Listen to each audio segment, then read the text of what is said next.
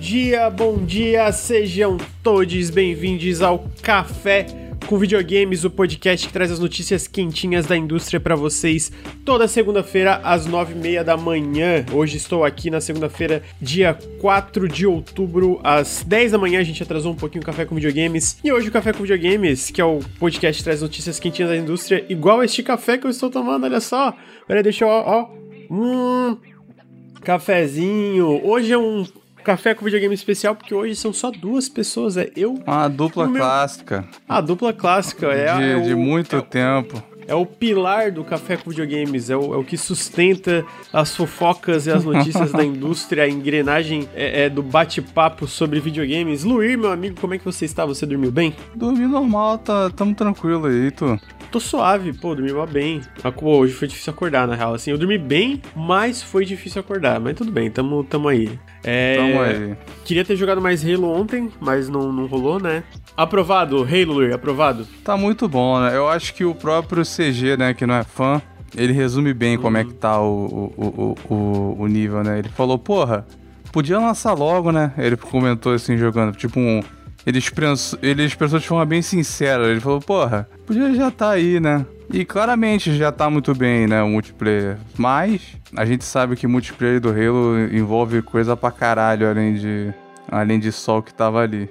Então, Halo, Halo Infinite, tô, tô, tem aquela gif de um cara chegando assim num, numa, numa grade, tipo, let me in! Eu, eu acabou o Tech Preview ontem, eu já tô assim, let me in, porque, pô, botei 30 horas, cara. No, Podia ter mais um pra mostrar a performance boa. É, eu, eu, eu acho que pode ser que tenha um Open Beta antes do...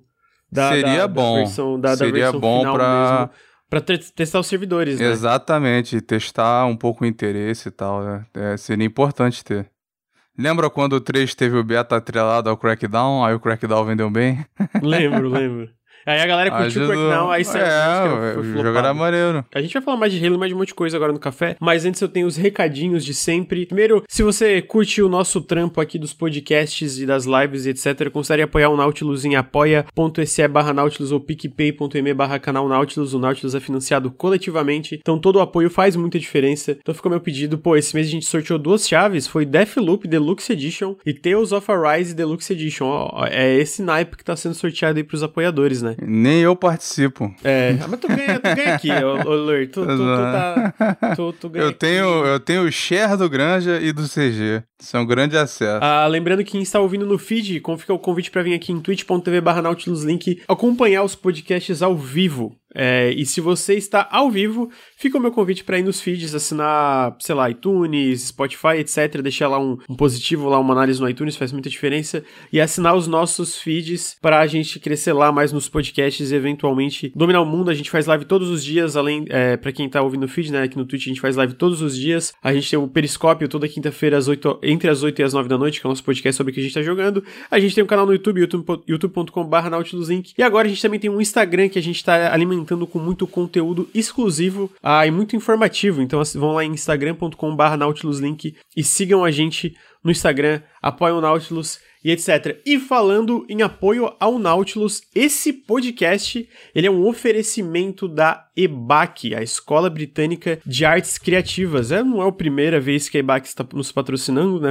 Já muitos vídeos, muitos podcasts. E dessa vez esse, oferece, é, esse podcast está sendo um oferecimento de, é, da EBAC, que dia, do dia 5 ao dia 7 de outubro vai ter uma maratona sobre os caminhos para criar um jogo em três dias. Então, dia 5, 6 e 7 de outubro, às 19 horas, é, vai ter essa maratona de desenvolvimento de jogos com os desenvolvedores da PKXD, que é um, um, os maiores jogos de celular do Brasil, e também uma desenvolvedora do MMO brasileiro Profane para conversar sobre o planejamento de jogos e migração de carreira. Eles vão falar sobre criação de jogos como produto para o mercado, então para vocês verem como criar jogos com a mentalidade de um produto que vai ser vendido no mercado e como gerar as incertezas para o final, para que no final o jogo seja um sucesso, né? Também tem o lance de migração de áreas, é, saiba como fazer a migração diária dentro das próprias empresas de jogos ou de uma área completamente diferente. Tu não trabalha em jogos e quer começar a trabalhar em jogos, vai estar tá nessa maratona, dicas para como tu fazer isso. Vai ter otimização de processos para uma equipe de programadores para entender os processos e metodologias para serem utilizadas para otimizar o desenvolvimento de um jogo e a relação da equipe de programadores. E também vai ter uma parte sobre a, é, mulheres abrindo caminho no mercado de jogos, que aprendeu o, com o aprenda com os principais desafios enfre enfrentados por Natália Borges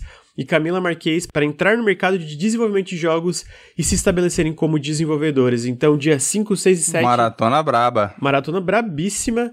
É, exclamação EBAC no chat, vocês vão ter um bit.ly para vocês acessarem. Acessem para checar com mais detalhes esse, é, essa maratona. Se vocês se interessarem já, deixem um lembrete do, no YouTube pro YouTube lembrar vocês para vocês assistirem. Se vocês assistirem, comentem que vocês vieram do Nautilus. E lembrando que a gente tá com um cupom de desconto que é Nautilus 150 que vocês podem usar para comprar cursos lá na EBAC. É, vale lembrar eles têm você... muito curso bom, cara. A amiga minha tava falando, eu passei esse cupom para ela, curtiu muito. Tem muito curso bom lá dele. Uhum, tem, tem mesmo. E lembrando que se você só apontar o celular na tela pro QR Code, tu vai direto pra página, o que facilita a vida de vocês também, tá aí, vai ficar na, vai ficar na tela o podcast inteiro se você está escutando o feed, o bit.ly, o link para essa palestra vai estar na descrição do podcast. Acessar o link, gente, faz muita diferença, ajuda demais a gente para que a gente possa ter mais oportunidades de patrocínio como essa. Então, por favor, Acessem o link e se vocês gostarem, assistam a palestra e comentem que vocês vieram no Nautilus e comprem coisinhas da EBAC, porque a EBAC tá dando uma força gigantesca pro canal. Ah, é verdade, o Diego perguntou, é de graça? Sim, a maratona, todas essas palestras, é tudo de graça, para assistir, para acompanhar, é de graça não tem nenhum custo, é só ir lá, vai estar no YouTube, tu pode, bota o lembrete e vai ser é, completamente gratuito. Inclusive, vai ter é, chances de ganhar cupons e descontos exclusivos nos seguintes cursos, que é Projeto em Games, Unity do Zero ao Pro e Game Designer e Desenvolvedor da Unity. Então, assistindo essas palestras, vocês têm chance de ganhar mais um cupom de desconto, além do cupom do Nautilus aí, Nautilus 150, que vocês podem usar para ganhar desconto em, em, em todos os cursos da EBAC. Uh, com isso, a gente finaliza as introduções e já caíram, acabaram de cair o embargo de duas coisas. Gostaria de é, comentar rapidamente. O embargo acabou de cair do Jet The Far Shore, que é um jogo que a gente estava com expectativas muito altas. O Bruno fez uma análise que está lá no canal e ele não gostou muito do jogo por várias razões que ele. Eu não, eu só joguei a introdução do Jet. Uh, que inclusive o Bruno também tinha curtido muito, eu achei maravilhosa a introdução, mas aparentemente o jogo é, é um pouco flopadinho. Então, Isso aí me deixou triste, eu tava... Me deixou, me deixou também, amigo. Pô, foda. Mas assistam lá a análise. A outra informação é que já caiu o embargo. Uh, o jogo, qual o jogo que tem análise é Jet the Far Shore, uh, que é um jogo muito, muito da hora. A outra informação é, é que saiu, caiu o embargo de Alan Wake Remastered, que é o, essa versão remasterizada de Alan Wake que é, não, não é um super remaster, ele, tipo, o, porque o jogo base ele envelheceu muito bem, eu tô jogando faz uma semana já esse remaster, uh, mas eu vou postar agora às 11 horas, tem umas comparações, o Alan Wake Remastered tá mais bonito, tem mais, eles conseguiram adicionar ainda mais é, camadas pro, pro, clima, pro clima do jogo, né, pra, pra ambientação de Alan Wake, que sempre foi um forte dele, mas é um remaster simples, eu acho que a ideia era realmente ter o jogo no Playstation, ter uma versão é, com PTBR, o jogo tá, é, tá com legenda em PTBR, né, em todas as versões, mas a coisa mais incrível, mais legal, é que dentro de Alan Wake Remastered existem, atenção, existem QR codes espalhados pelo jogo. Quando você acessa esse QR Code, usa para acessar esse QR Code, você vai para um vídeo no YouTube, que é o Alan Wake falando coisas e escrevendo. O meu ponto é que eu nunca. É, é isso, eu sempre tô certo. Lá atrás eu falei, gente, vai ter o Alan Wake Remaster e depois tem, não, vai ter o Alan Wake 2. Tem uns 20 cafés que falou isso mesmo. E, exatamente, tem, então... Tem muito café. Então, é, é isso, né? Vai ter Alan Wake Remaster. Eu não zerei ainda o Remaster, eu tô no capítulo 3. Cada, pelo, que eu, pelo que eu entendi, cada episódio tem um desses QR Codes. Eu achei ele no primeiro e no segundo episódio. E, cara, é claramente teaser pra continuação claramente teaser pra continuação. É o Alan Wake falando sobre a situação atual dele, entendeu? É, tem que introduzir pra uma galera nova, né? Refrescar quem jogou. Até perguntaram ali se é terror. Eu não chamaria de terror, né? É. Acho que é, é né? terror, é terror. É, é ter... não, não tem outra. É um suspense com os momentos meio bolados. Sabe? Cara, eu, eu senti. É parecido, mas tu bota lado a lado, tem mudanças que dá pra perceber com. É porque, cara, é foda. Eu, eu joguei Alan Wake em 2019, não sei se tu chegou a jogar Alan Wake recentemente, ô, ô Luir. Não, tem anos. É, então, ele envelheceu muito bem e ele ainda é um jogo muito bonito. Mas a versão de rema Remastered, pelos três capítulos que eu joguei, de fato é a versão definitiva do jogo. Tipo, tem primeiro porque aqui pro Brasil tem PTBR, que é uma coisa que não tem na versão original, só, só tem tradução de fãs. E segundo porque, cara, o jogo tá mais bonito. Se tu bota lado a lado, eu diria que em algumas partes tá. É, dá, é uma, é uma, é, tem partes que não é muito notável a diferença e tem umas outras partes que é perceptível a diferença. Então. Então, é, eu recomendo muito. Eu amo Alan Wake. Falaram no chat, ele controla melhor, era, era o pior ponto do, do jogo. Eu, eu, não concordo, eu gosto dos controles. Eu acho o. o eu, eu não, não era uma gosto... maravilha, era, no, era normal. Não, então, é que, tipo assim, é mais no ponto, tipo, eu gosto do combate, eu acho o combate muito gostoso, tá ligado? Uhum. Agora, quando eu chegava na parte de jogo de, de pular, pular, plataforma, ou especialmente os controles de veículo, aí eu concordo, ah, é. é uma bosta, é muito ruim. Aí essa parte. Isso, isso não mudou nada. Não mudou nada. É o mesmo jogo. É o mesmo jogo. Não tem mudanças no gameplay, entendeu? Então, tipo, a parte de mecânica, de conteúdo no geral é tudo igual. Realmente é só essa parte de juntar os dois DLCs, tem os dois DLCs incluso, o The Signal e o The Writer. E tem essas coisas a mais dos QR Codes que eu comentei, que é tipo meio que um teaser é, pra, pra, pra, pra continuação. Tô muito feliz, muito feliz, mais Alan Wake, então Tá totalmente então... aprovado, então. Não tem nada que piorou no, no, no remake. No geral, Cara, não, eu. eu tem eu coisa subjetiva, geral... tipo artística? Porque igual teve no Mass Effect? Hum, talvez, talvez tenha gente que se incomode com algumas, algumas mudanças de iluminação. No geral, eu senti que eu gostei. Uhum. Tipo, eu sinto que tem umas partes que tem mais é, é, fumaça, tá ligado? Tipo, no fundo, assim, tem tipo aquela, aquela neblina, assim, tal, tal, tal. Ah, coisa que, que não aguentava pega... o console, então acho é... que. Tipo... Não, mas a, a, própria versão de PC, se tu compara com ela, que eu comprei com a, a versão de, de PC mesmo, tem mais uhum. efeitos que parecem. É, mas é da, é da época, né? Sim, aham. Uhum. Então é isso. Ah, e assim, a modelagem, eu vou falar, as modelagens do remaster, cara, não tão boas ainda. Ainda é, ainda é bem é bem caído. Agora, se tu bota lado a lado com o original, nem se compara, porque o original era, porra, era muito ruim, era muito ruim. Então, tá aí. Alan Wake Remastered. O que me leva para os lançamentos da semana. A gente tem agora o primeiro quadro, que é os lançamentos da semana. O primeiro lançamento que eu botei aqui é que Fist, Fist Forged in Shadow Torch vai sair para PC, saiu, na verdade, ontem, que é um Metroidvania chinês onde controla um coelho porradeiro. É, não tinha data, eu comentei no Café com Videogame na semana passada sobre ele, mas já, já acabou que saiu bem no começo do. Mas esquisita, é, né? Ah, tinha. Que esquisita por quê? Não, tu falou que tava sem.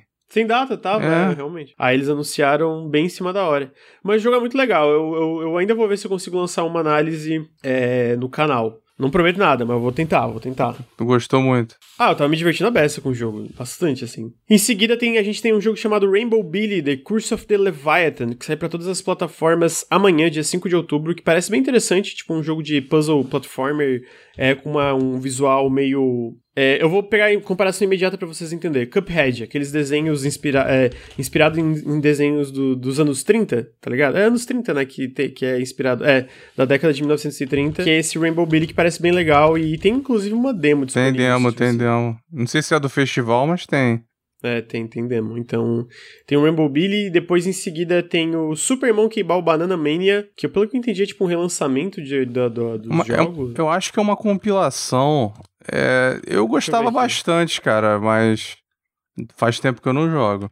Então não sei como é que tá agora, mas é, era um jogo ó, é, divertido. É, realmente, ó, a experiência completa de Super Monkey Ball, mais de 300 fases de Super Monkey Ball, Super Monkey Ball 2 e Super Monkey Ball Deluxe. É. Então, então tá aí. Uh, depois é o que a gente acabou de falar, o Alan Wake Remastered, né? Uh, e depois a gente tem o, o Jet, The Far Shore. Tem uma análise agora no canal. Uh, então eu recomendo que vocês assistam para tirar suas próprias conclusões sobre o jogo. Uh, depois tem. Oh, esse The Age of Darkness Final Stand. Ele é um RTS que vai sair em Early Access publicado pela pela Team 17. Tava olhando ele aqui, ele, ele lembra aquele. Não sei se é esse o estilo, lembra aquele The Are Billions. Então, exatamente o que eu ia falar. É eu isso. achei ele muito parecido com o The Are Billions, que é bem legal, e... Só que eu achei visualmente e até tematica, não, não necessariamente tematicamente, eu acho legal aquela ideia daquele mundo steampunk de zumbi do, do, do The Are Billions, mas visualmente eu achei, eu achei esse jogo mais bonito, eu tô muito curioso. É mais isso. bonito, é mais bonito. Então a gente tem ele, vai ser em Early Access. Vou tentar descolar uma chave pra jogar em live e vai que eu faço um, sei lá, um janela indie, né? Ah, em seguida a gente tem Far Cry 6, foda-se pau no cu da Ubisoft. Ou, a Não, gente já é- falou que a gente não é- recebia mais. A gente tá recebendo press release deles de novo, mas vai tudo pro spam, não sei porquê. Fala o que tu ia falar? Eu ia falar que pode ser só impressão minha, mas esse tá o, o- a semana de lançamento, assim, o lançamento mais morno de Far Cry em muito tempo, né? Cara, mas sabe o que eu, eu acho? Eu acho que isso é um pouco bolha, cara. Eu acho que é bolha nossa. Cê, mas mesmo assim, você não. Tipo, jornalista, não, não- o, o, o- a galera que tá cobrindo, tá com o jogo, obviamente, eles já estão, não tem ninguém falando nada. Então, então né? o lance do Mas, bolha, assim, porque a- se tu for ver todos os outros lançamentos da Ubisoft, a gente Não, a Ubisoft impressão. tem, tem o público saía- deles. Igual teve aquele. Aquele Tom Clancy, que era uma porcaria que vendeu milhões. Eles têm o, curral deles, né, da a Ubisoft. Mas. Curral. É um... Tomando. não quis ofender quem joga, mas entendeu? Eu, eu quis dizer no sentido de que eles fecharam o grupo deles ali e tem um público sempre. Sempre tem. Uhum. Mas, né? Outro que tá com marketing fraco é, é o, o Elden Ring.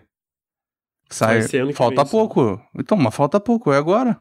Tudo bem, mas tem que terminar os lançamentos essa semana. Depois sai The Lightbringer, ah, que é um jogo que parece bonitinho também, que é um jogo que você controla um personagem que usa um boomerang, se eu não me engano. É, é granja like. É Granja Like, todo jogo que é, que do- não entendi. É isométrico, é Granja Like Ah, automaticamente. quem. Não, não. Quem bater o olho nesse jogo vai concordar comigo. É, ele é um jogo isométrico com um 3D mais simplificado, onde você usa um personagem que tem um boomerang pra resolver quebra-cabeças e tal, meio uma vibe meio de orama, assim. Eu achei bonitinho.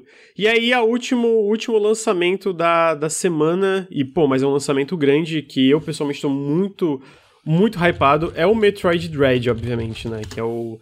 É o primeiro Metroid novo 2D em muito tempo e parece fantástico. Parece fantástico. E eu quero muito jogar ele, quero muito jogar. Provavelmente vou jogar em O live. da Nickelodeon não, é agora também? Ah, é verdade, o da Nickelodeon. Tá, tá faltando aqui na lista. Obrigado por me lembrar. Vou voltar pra ele depois. Obrigado por me lembrar. Aqui tem informação. É verdade. Ah, o Metroid Dread parece fantástico. Sai agora dia 8. E eu tô muito no hype. Eu não, eu não acho que eu vou conseguir jogar mais do Fusion antes do, do Dread. E aí eu vou direto pro Dread mesmo, porque eu tô louco pra jogar. Eu acho que vai ser muito bom. Eu acho que tá com carinha de, tipo, candidato a jogo do ano pra mim. Eu acho que parece muito fantástico mesmo. Parece muito bom. Pô, parece muito bom, né, cara? Eu, o primeiro trailer eu tinha Eu, achado é, estranho o lance da variedade, É porque tu é muito enrolado, mas eu falaria pra jogar o Fusion, mas é, é foda. Eu não sei quando, lembro quanto ele dura. Mas tu, tu levou um tempinho com o Super Metroid, né? É, não, ma- mas, o, o Fusion é mais curto, é só porque a semana tá meio corrida, né? Eu tenho que lançar o Ah. vídeo quinta e tal. Aí, aí, se der, eu tento zerar o Fusion antes. Mas eu até tô pensando, tipo, se eu zerar o Fusion e já ir direto pro Metroid Dread, será que eu não vou ficar um pouco saturado de Metroid, tá ligado? Ah, depende de quanto durar o Dread, sei lá. É, verdade. Mas tá aí, Metroid Dread, e aí o Lur também falou do Nickelodeon que vai sair aí de é, Smash. Eu não faço ideia se essa porra vai prestar. Eu tô curioso pra ver isso. Eu Pô, parece legal, parece Eu- legal, Parece... parece- divertido. Uhum. Surpreendentemente, parece, tipo, parece surpreendentemente divertido, tipo, no sentido de, beleza, é, um- é uma parada, tipo, licenciada e tal, só que parece que E foram feito, anunciando assim. cada vez mais personagens pra agradar a galera, né? É, parece teve, que vai ter... Teve agora o do ter- Avatar, né? É, teve dois, três personagens de Avatar, eu acho. Parece que vai sair agora no dia 20... É, na verdade, desculpa, não- eu, não, eu não lembro dia exato, né? Dia Mas 5, o- eu acho. É, mas vai- é, o que, que eu ia falar é que vão ter 20 personagens no lançamento, que eu achei um roster bom. Eu achei uma quantidade boa de personagens pro lançamento do jogo. Não sei se tu concorda. Eu achei. Pô, achei razoável. 20 personagens é bastante, tá ligado? É bom, é bom. Então tá aí. Ni- Nickelodeon All-Star Brawl vai sair agora no dia. Qual dia, Lur? Tinha visto? Eu acho que é 5. Dia 5. Ah, então a gente tem esse, esses são os lançamentos da semana. Antes de tu falar que era flopado, eu ia dizer que o destaque era o Jet.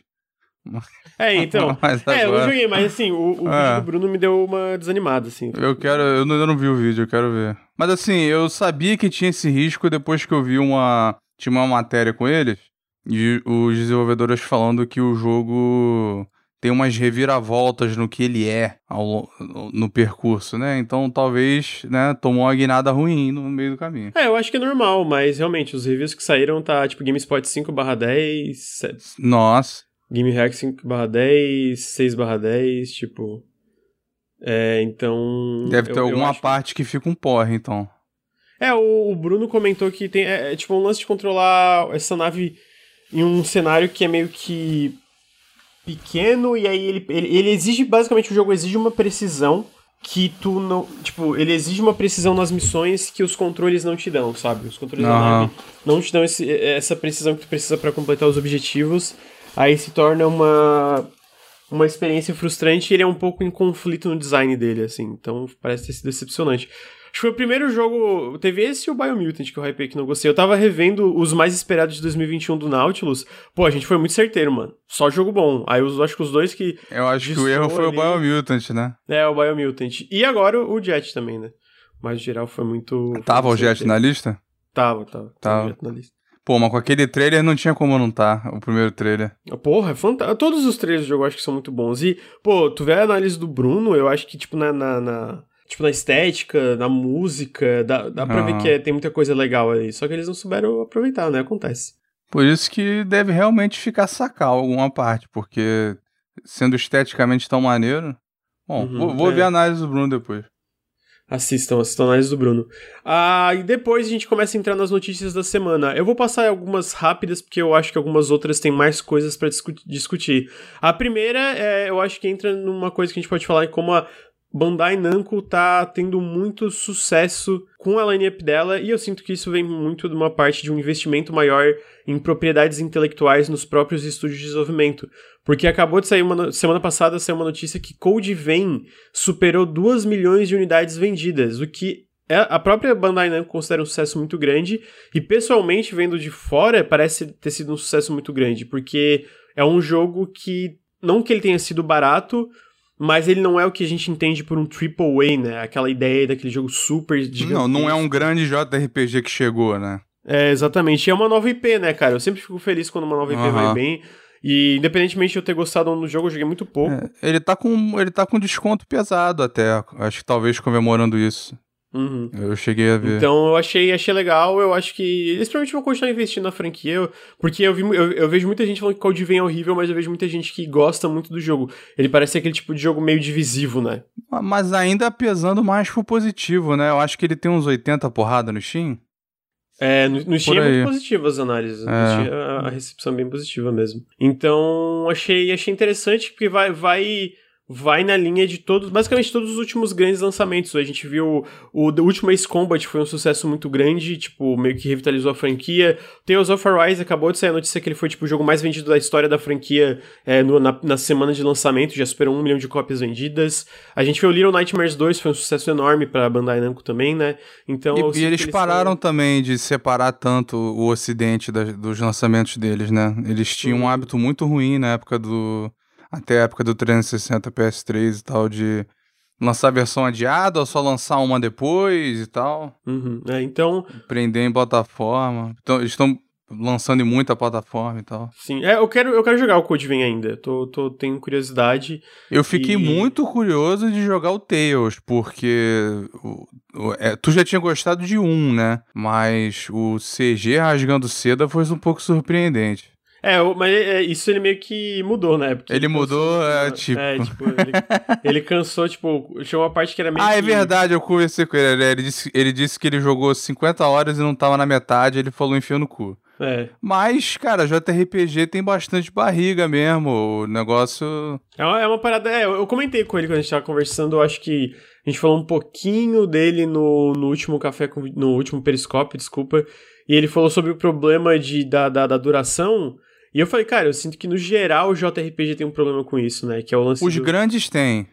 Os grandes têm. Hum, Eu acho que pequenos Os, menor- também, os menores também, né? É, eu acho que sim. Você pega uns táticos assim, são longos pra caralho. Achei. É, achei, achei muito legal. Ah, falando em notícias legais, antes da gente para pra parte do multiplayer The Last of Us, eu achei dois jogos é, independentes, achei legal como é, esses, é, esses jogos nichados, na verdade, têm uma audiência muito grande, né? Porque a gente teve a notícia que Potion Craft, um jogo sobre criar poções, é um jogo sobre criar poções, basicamente, ele superou 100 milhões de cópias vendidas. Não, Em- 100, 100 mil. Oh, desculpa, nossa.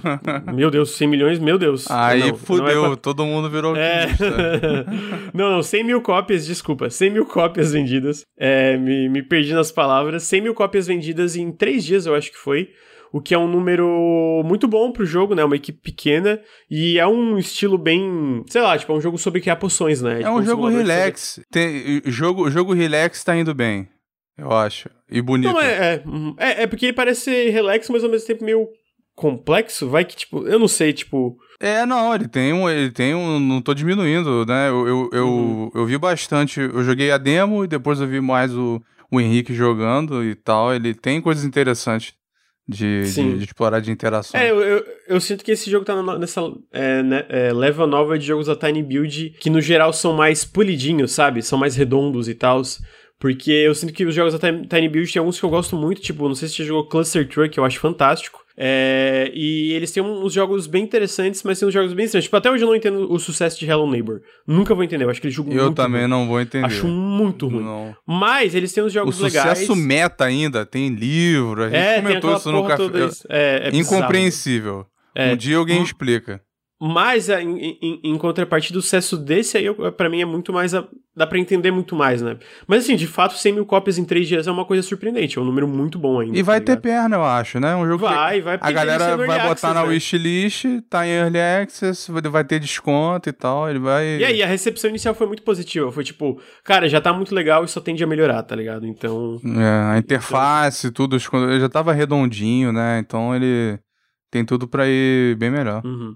E, a, e outra, outro jogo que vendeu bastante, que também é um jogo que já tinha visto que tinha feito muito, meio que um, um sucesso quando saiu a demo do jogo, foi o Timberborn. Cara, é um, simula é um, é um jogo de gerenciamento e meio que cidade de gerenciamento onde tu controla castor, castor é, que são no, no mundo meio que pós-apocalíptico, onde a humanidade já foi já morreu Castor por causa, Punk. por causa de uma crise climática, tá ligado? É, então, é, eles chamam de. é, é, como é que. é, tem uma coisa que eles chamam que eu achei engraçado. Não, não é Timberpunk, mas é tipo. Não, é Tronco Punk. É isso, tronco punk. Então- alguma coisa assim. E o jogo parece muito legal. Ele parece tipo. Madeireiro parece Punk, eu acho, sei lá. numa- ele vai numa vibe meio. É, do War Fortress, de ser. Não necessariamente com a mesma simulação. Com, com o mesmo nível de simulação e complexidade do War Fortress, mas no sentido de ter muitos sistemas em jogo pra tua cidade ali funcionar, né? E vendeu também 100 mil cópias em menos de uma semana, e tá vendendo ainda, e é outro e tipo de jogo que 90 também vai... porrada positivo no Steam. É, né? a galera foi, elogiou muito, e é o tipo de jogo que, de novo, provavelmente vai ter muito, muita perna, né? Tipo, Vai. De, de, de- Tem nem. Tem o quê? Tem duas semanas dele? Do, é, não é, eu acho que deu duas semanas. Tipo, a notícia foi menos de uma semana depois que ele vendeu mais 100 mil cópias. Então eu achei interessante Não. trazer, porque eu sempre fico feliz com esses jogos independentes é, é, tendo sucesso. O nome desse é Timberborn. Timberborn. Tá, tá só no Steam por enquanto, em acesso antecipado. Ah, a outra notícia é que o multiplayer. Da, a gente teve o The Last of Us Day, né? O Outbreak Day, que dentro do lore do jogo é quando a epidemia.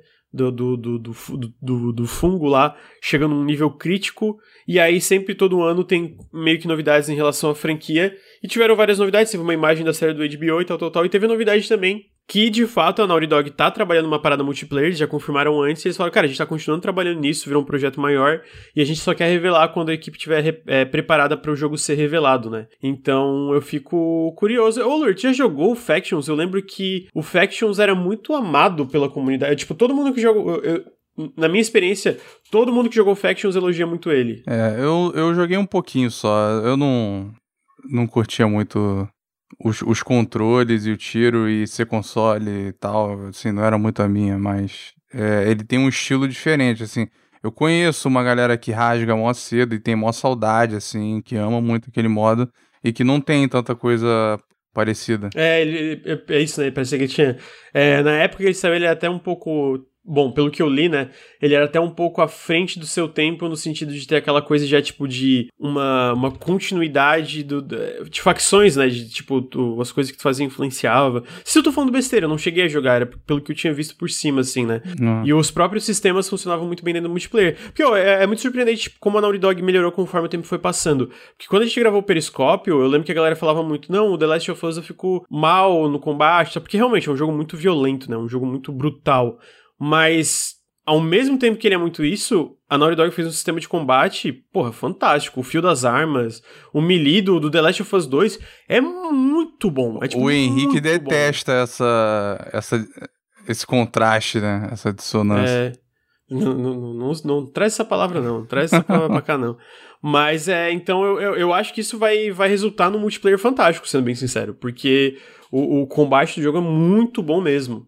Então eu tô, tô bem curioso para ver o que vem aí e tô curioso também para ver se como vai ser na estratégia de PC atual deles, porque eu acho que sendo um jogo focado em multiplayer, vai botar é um no jogo PC. que não Hã? Vai botar no PC. Então, eu, eu acho que vão botar, mas é, é, o tipo de jogo que não me surpreenderia se tivesse um lançamento simultâneo com PC. É isso que eu quero dizer, tá ligado? Por ser multiplayer, tá ligado? A, a, a parada é que eles têm aquele negócio, né, de, de ter medo da reação do, do, dos fanboys, né? Você vê numa, numa entrevista com o... Foi com... Como é que é o nome dele? O diretor... O diretor ocidental do Playstation. Caralho, tava... O Jim Ryan. Herman, ah, tá, o Jim Ryan. Falou, realmente, e ele Herman falando assim, ah, não, a gente anunciou o negócio pra PC a resposta não foi lá tão ruim assim, não. Tipo, eles tá... Caralho, tá de sacanagem, você vai ter medo disso. O, pra Uhum. lançar um jogo desse, fazer a maior grana possível, você tem que botar no PC. Não vai botar no Xbox, bota no PC. Sim. Não. Ah, não, eu, eu acho que... E eles têm muitos dados, porque eles têm uma porrada de jogo assim no, no PlayStation e eles podem. é, e eles veem a diferença que se faz entre outras plataformas, né? O processo da Epic com a Apple vazou a, a divisão de renda do, do Fortnite, né? Mostrou que o principal era o PS4 Uhum. e que a Sony tinha acesso a isso e ganhava uma parte, porque é, esse negócio de liberar crossplay, crossplay eles consideravam que eles é, se ultrapassasse tanto na diferença, eles ganhavam uma parte e tal, era um negócio meio complexo. Então, eles vendo isso, cara, não tem porquê não, não, não botar no PC. E tá na estratégia deles, né? Eles fizeram uma apresentação interna com aquele negócio corporativo com slideshow, não sei o que, vamos expandir nosso mercado, né, expandir pra China, Índia, Brasil. Acho, tava no Brasil, acho, até a bandeira. Sim, essas coisas. Uhum. Então, É, a gente, é, é uma coisa que a gente vai vendo, na- é, vai ver no lançamento mesmo. Tô curioso. E tô especialmente curioso pra ver como tá o jogo, na verdade. É isso que eu mais que eu tô curioso pra ver como que vai ser esse multiplayer do, do esse multiplayer novo do The Last of Us. Pra eles não tem vantagem nenhuma mostrar isso logo. O God of War, né, o Horizon, eles têm uma certa, uma certa pressão pra mostrar logo alguma coisa. E Isso aí você não tem porque apressar, então vão levar um tempinho aí, né? Eles já estavam, ele parece estar avançado. A gente comentou isso no café, eles estavam contratando alguém para com experiência gerenciando economia de, de jogo desse tipo. Então, pra você fazer isso já tá, né, um pouco avançado, né? Uhum. É, não, eu acho que assim, até ano que vem a gente vê e é possível que seja é, lançado. Não sei. Ah, comentário sair. É, eu, não, eu, eu acho que vai ser separado, não vai ser o. Não vai ser incluído no jogo básico. Não, não, nada, tem que vai ser, vendido- separado. vai Fa- ser não vendido. Vai ser vendido separadamente. Eu não acho que. é, não acho que vocês deviam ter expectativa disso vir de, de graça, não. Claramente é um projeto próprio, maior, e que provavelmente vai ser suportado por muito mais tempo do que um The Last of Us da vida, né? Vai, é, eu acho que a ideia desse jogo ser separado é ele funcionar como um jogo como serviço, né? Um multiplayer jogo como serviço que vai ser é, com, vai ter suporte por muito tempo. Ah, A, Micro, a Microsoft, a Sony viu quanto dinheiro os jogos assim estão fazendo e eles, agora eles querem vários, né? Uhum. A gente tá com um boato aí o quê? De uns quatro? Uhum, é, basicamente é, tá, tá, tá acontecendo que várias outras empresas estão fazendo, que, É. tipo, é projetos múltiplos, né? Mas se a gente vai falar sobre os, os jogos que.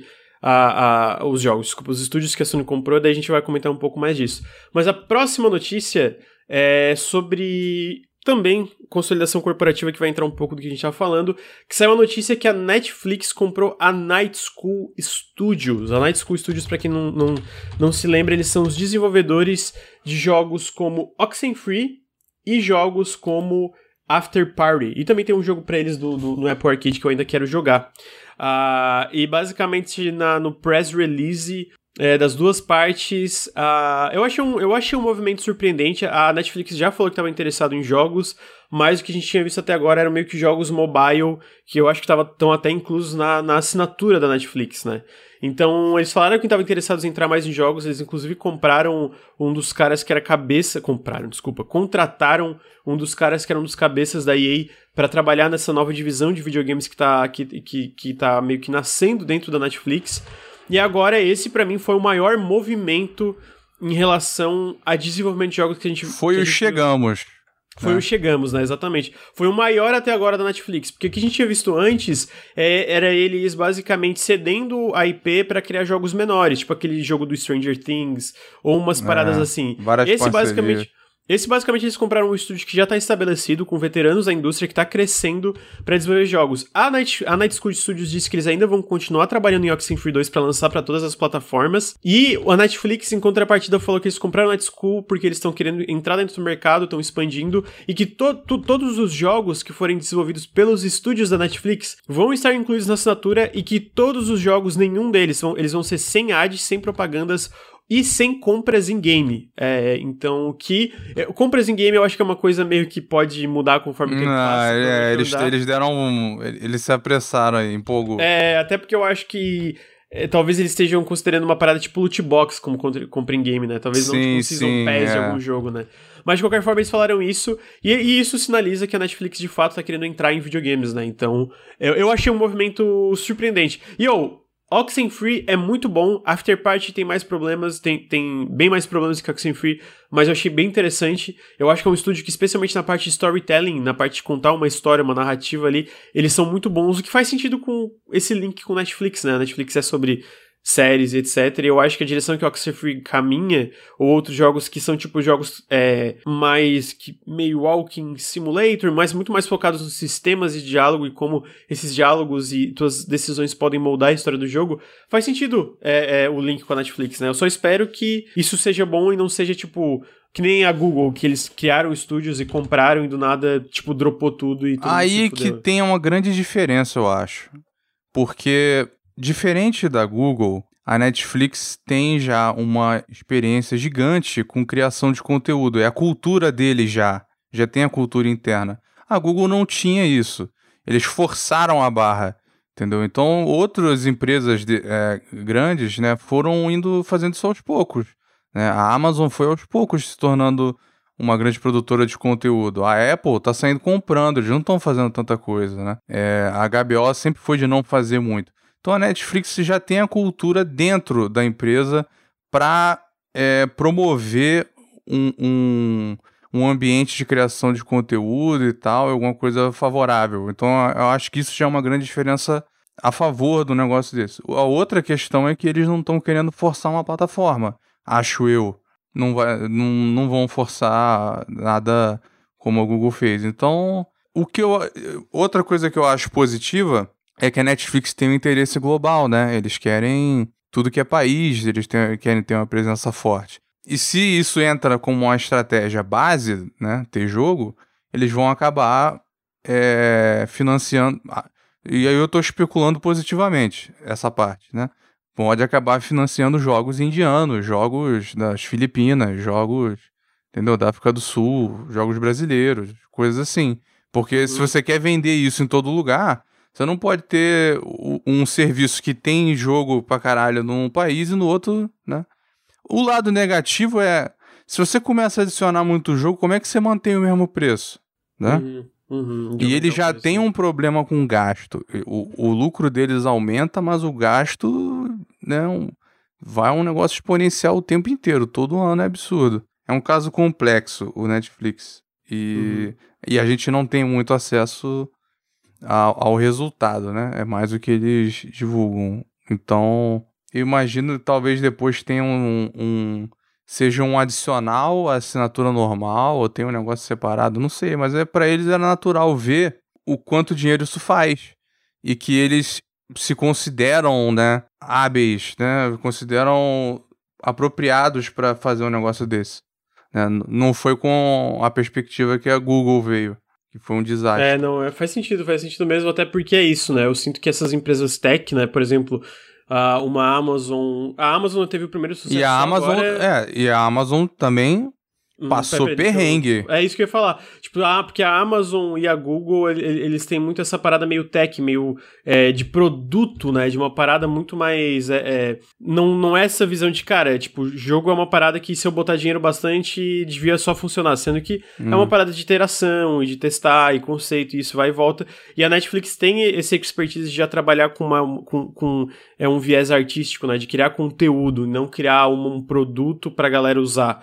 Então eu acho que daí disso vem talvez um ambiente que seja muito mais fácil ao pessoal da Night, uh, da Night School Studio se adaptar, né? Porque a gente viu a Google sofrendo com isso e a Amazon sofrendo com isso também agora, que eles tiveram o primeiro sucesso que a gente vai comentar um pouco depois. Mas uh, talvez isso seja diferente com a Netflix, o que eu espero que seja verdade. Mas, ou, oh, falando da Netflix, Luir, sabia que quando, se tu quiser fazer como a Netflix e do nada mudar o teu ramo e expandir para as outras áreas, tu pode dar exclamação EBAC porque agora eles estão. Que ponte! Tendo... É, pois é. Oh, garoto! No dia 5, 6 e 7 vai ter os caminhos para criar um jogo em três dias. Eles vão falar sobre desenvolvimento de jogos. Se você dá exclamação EBAC, tem o Bitly. Se você está escutando no feed, vai estar na descrição do podcast. E aí você pode acessar lá e aí vai ter um. Vai ter um, a IBAC preparou essa maratona especial para quem quer aumentar o nível de experiência e para quem quer transformar a carreira. Então vai ter gente é, que trabalhou, os desenvolvedores da PKXD, que é um dos maiores jogos celular do Brasil, e também desenvolvedores do MMA brasileiro, é, que é a Profane, para conversar sobre planejamento de jogos e migração de carreira. Então tu tá dentro da área de jogos e tu quer migrar para outra área dentro de jogos, vai ter papo sobre isso nessa maratona. Tá em outra área completamente diferente, quer migrar para videogames, também vai ter sobre isso. E não só isso aí, vai ter coisa sobre gerenciamento, sobre. É, sobre metodologias é, para gerenciamento de equipe. Vai ser uma palestra bem legal. Acessem o link exclamação EBAC se vocês tiverem interesse. Já liguem um lembrete no YouTube. Comentem que vocês vieram no Nautilus e acessar o link ajuda muito a gente. Então, confiram aí, vai ter essa maratona dia 5, 6 e 7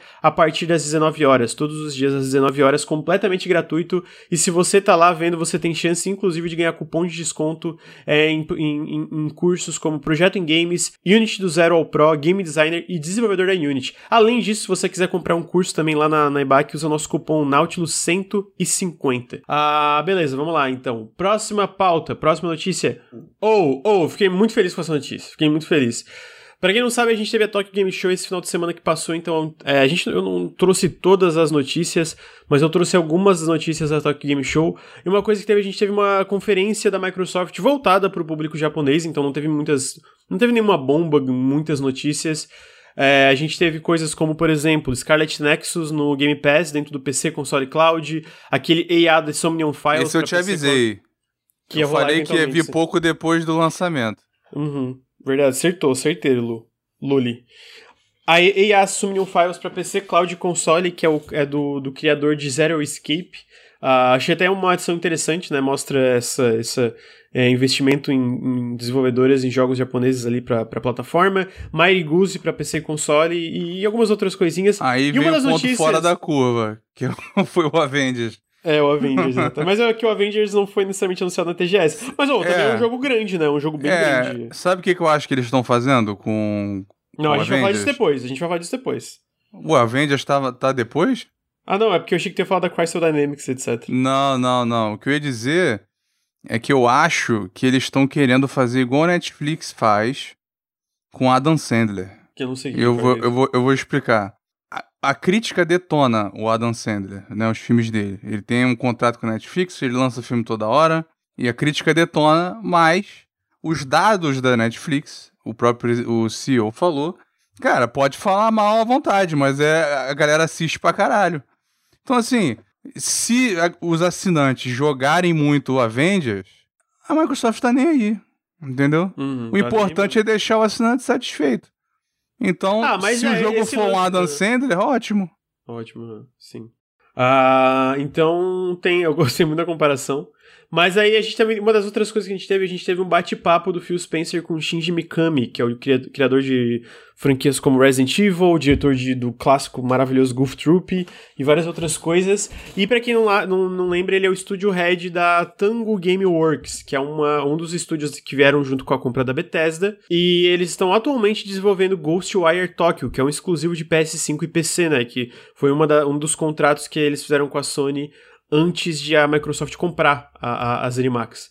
Mas o que, que foi anunciado aqui é que o Mikami apareceu nessa live stream da Microsoft da, da, da Tokyo Game Show para falar sobre a indústria japonesa, mas eles comentaram que a Tango já está trabalhando em, um, em um, um, novo projeto e eles citam durante ali a conversa que, tipo, estão midway, então eles estão, tipo, na metade do desenvolvimento, não tá perto, mas não tá, tipo, super longe também, e eles comentam que o diretor do jogo, o, o, o Shinji Mikami comenta, e aí foi a notícia que me deixou muito feliz, o diretor do jogo é o John Johannes. Ele foi, para quem não sabe, o diretor dos DLCs do The Evil Within 1 e o diretor de The Evil Within 2. The Evil Within 2 é incrível, é um puta jogão, ele é muito subapreciado, pouquíssima gente fala dele, é muito, muito bom mesmo, gente. Eu amo The Evil Within 2, tem uma análise minha no canal, eu achei o jogo fantástico, me pe... tipo assim, eu não esperava gostar tanto como eu gostei, porque eu acho o The Evil Within 2, o The Evil Within 1 muito inconsistente em sua qualidade, apesar de ele ter partes legais, eu acho e eu acho o 2 muito melhor em todos os sentidos, assim, tudo, tudo, o 2 é melhor. Eu diria que o 2 não é melhor, ele não é tão inventivo na estética. Do resto, cara, é melhor que um em tudo, assim. Então, tipo, eu, eu recomendo muito The Evil Within 2. E eu tô muito feliz que o John Johannes tá tendo a oportunidade de dirigir outro projeto, porque o cara é bom, mano. O cara é brabo. E, pô, saber que ele já tá fazendo um projeto novo me deixa muito ansioso. Eu vi algumas pessoas falando, pô, queria um. Queria o, um novo The Evil Within. Não queria. Não queria. Eu queria uma IP nova. Eu queria uma IP nova, tá ligado? Tipo, tomar. Porque eu tô satisfeito com o Devil 8 em 2. Tem brecha para coisa nova, mas pessoalmente eu queria uma coisa completamente nova do John Johannes. Mas, ó, fiquei muito feliz com essa notícia. Não sei se chegou a jogar algum Devil 8 em Lure. Eu nem sei se curte muito terror, amigo. Eu, eu, é, não é muito meu, mas esses eu tinha, eu tinha interesse sim. Uhum. É, tá no Game Pass, né? Isso, isso ajuda é. muito, né? Então... É, inclusive o chat tava aqui provando o que eu falei, de a gente comentando assim. Parece horrível, mas eu quero testar. Então a galera quer ver o Avengers. Mas é. em relação então, eu, eu Tango, queria testar no xCloud, mas vai é, Em relação a Tango, né? Quem assiste o café já sabia que ia ter, já tava rolando esse projeto. A novidade é o diretor, né? É o diretor, é. É porque eu achei que o John é Johannes, é porque o John Johannes ele trabalha em, como, é, em outras coisas do Dave Within original. Uh -huh. Então eu imaginei que ele tava num. É porque o, eu acho um lance que a Tango faz muito legal, porque o Mikami é esse veterano muito foda da indústria. O cara já passou por tudo, né? É, exatamente. Só que, tipo, o, o lance da Tango é fomentar novos talentos, tanto que tu vê a, a, a, a, a e Kumi Nakamura estava dirigindo Ghostwire Tokyo antes da empresa, agora é outro diretor novo lá uhum. dentro. O John Johannes, o próprio John Johannes era um diretor novo, né? Ele trabalhava em outra parte do primeiro Devil Within, dirigiu os DLCs do 1 e dirigiu o 2. Então, tipo, é, é essa galera nova que vai dirigindo. Eu queria ver um jogo novo dirigido pelo Mikami mesmo, mas de qualquer forma eu fico feliz que o Johannes está tendo ah, essa o próximo deve ser o dele. Sai o Ghostwire aí, ele, ele, ele deu a indicar já. Por que, que a Microsoft vai dizer não? Tem um projeto dos sonhos, né? Que, tipo, se ele é, pudesse que dar green light no projeto... Pois é, por que, que a Microsoft vai falar, pô, vambora, faz aí. Uhum. Não tem então vamos ver. Não. Mas, oh, fiquei muito feliz, muito feliz mesmo. Eu acho que, pô, o cara é muito bom, então tô muito curioso para ver. Espero que seja anunciado seja anunciado logo, assim. Tô muito curioso para ver o que vai ser. Se for Devil Within 3, eu não vou ficar triste também, porque o 2 é, é, do caralho, assim, é muito bom mesmo, então... O que perguntaram também, né, é, tu não... tu não gosta que responda o chat, mas acho que essa era relevante, porque assim, perguntaram. Se não for, eu vou te cortar, porque tem que. Não, a, a, fala... perguntaram se a Tango é grande assim pra tancar dois jogos. A, a parada é que a gente não sabe o tamanho deles. Ele não, não tem. Não, eles não comentam, não tem informação nos lugares e tal. Uhum. Não, o máximo que você sabe é estimar um pouco pelo LinkedIn, que também tem pouco, ou pela quantidade de oferta de emprego, mas ninguém. Eu, eu não sei o tamanho, não, não sei. Os insiders aí E olha saber. que o Lura é um fofoqueiro, ele sabe tudo.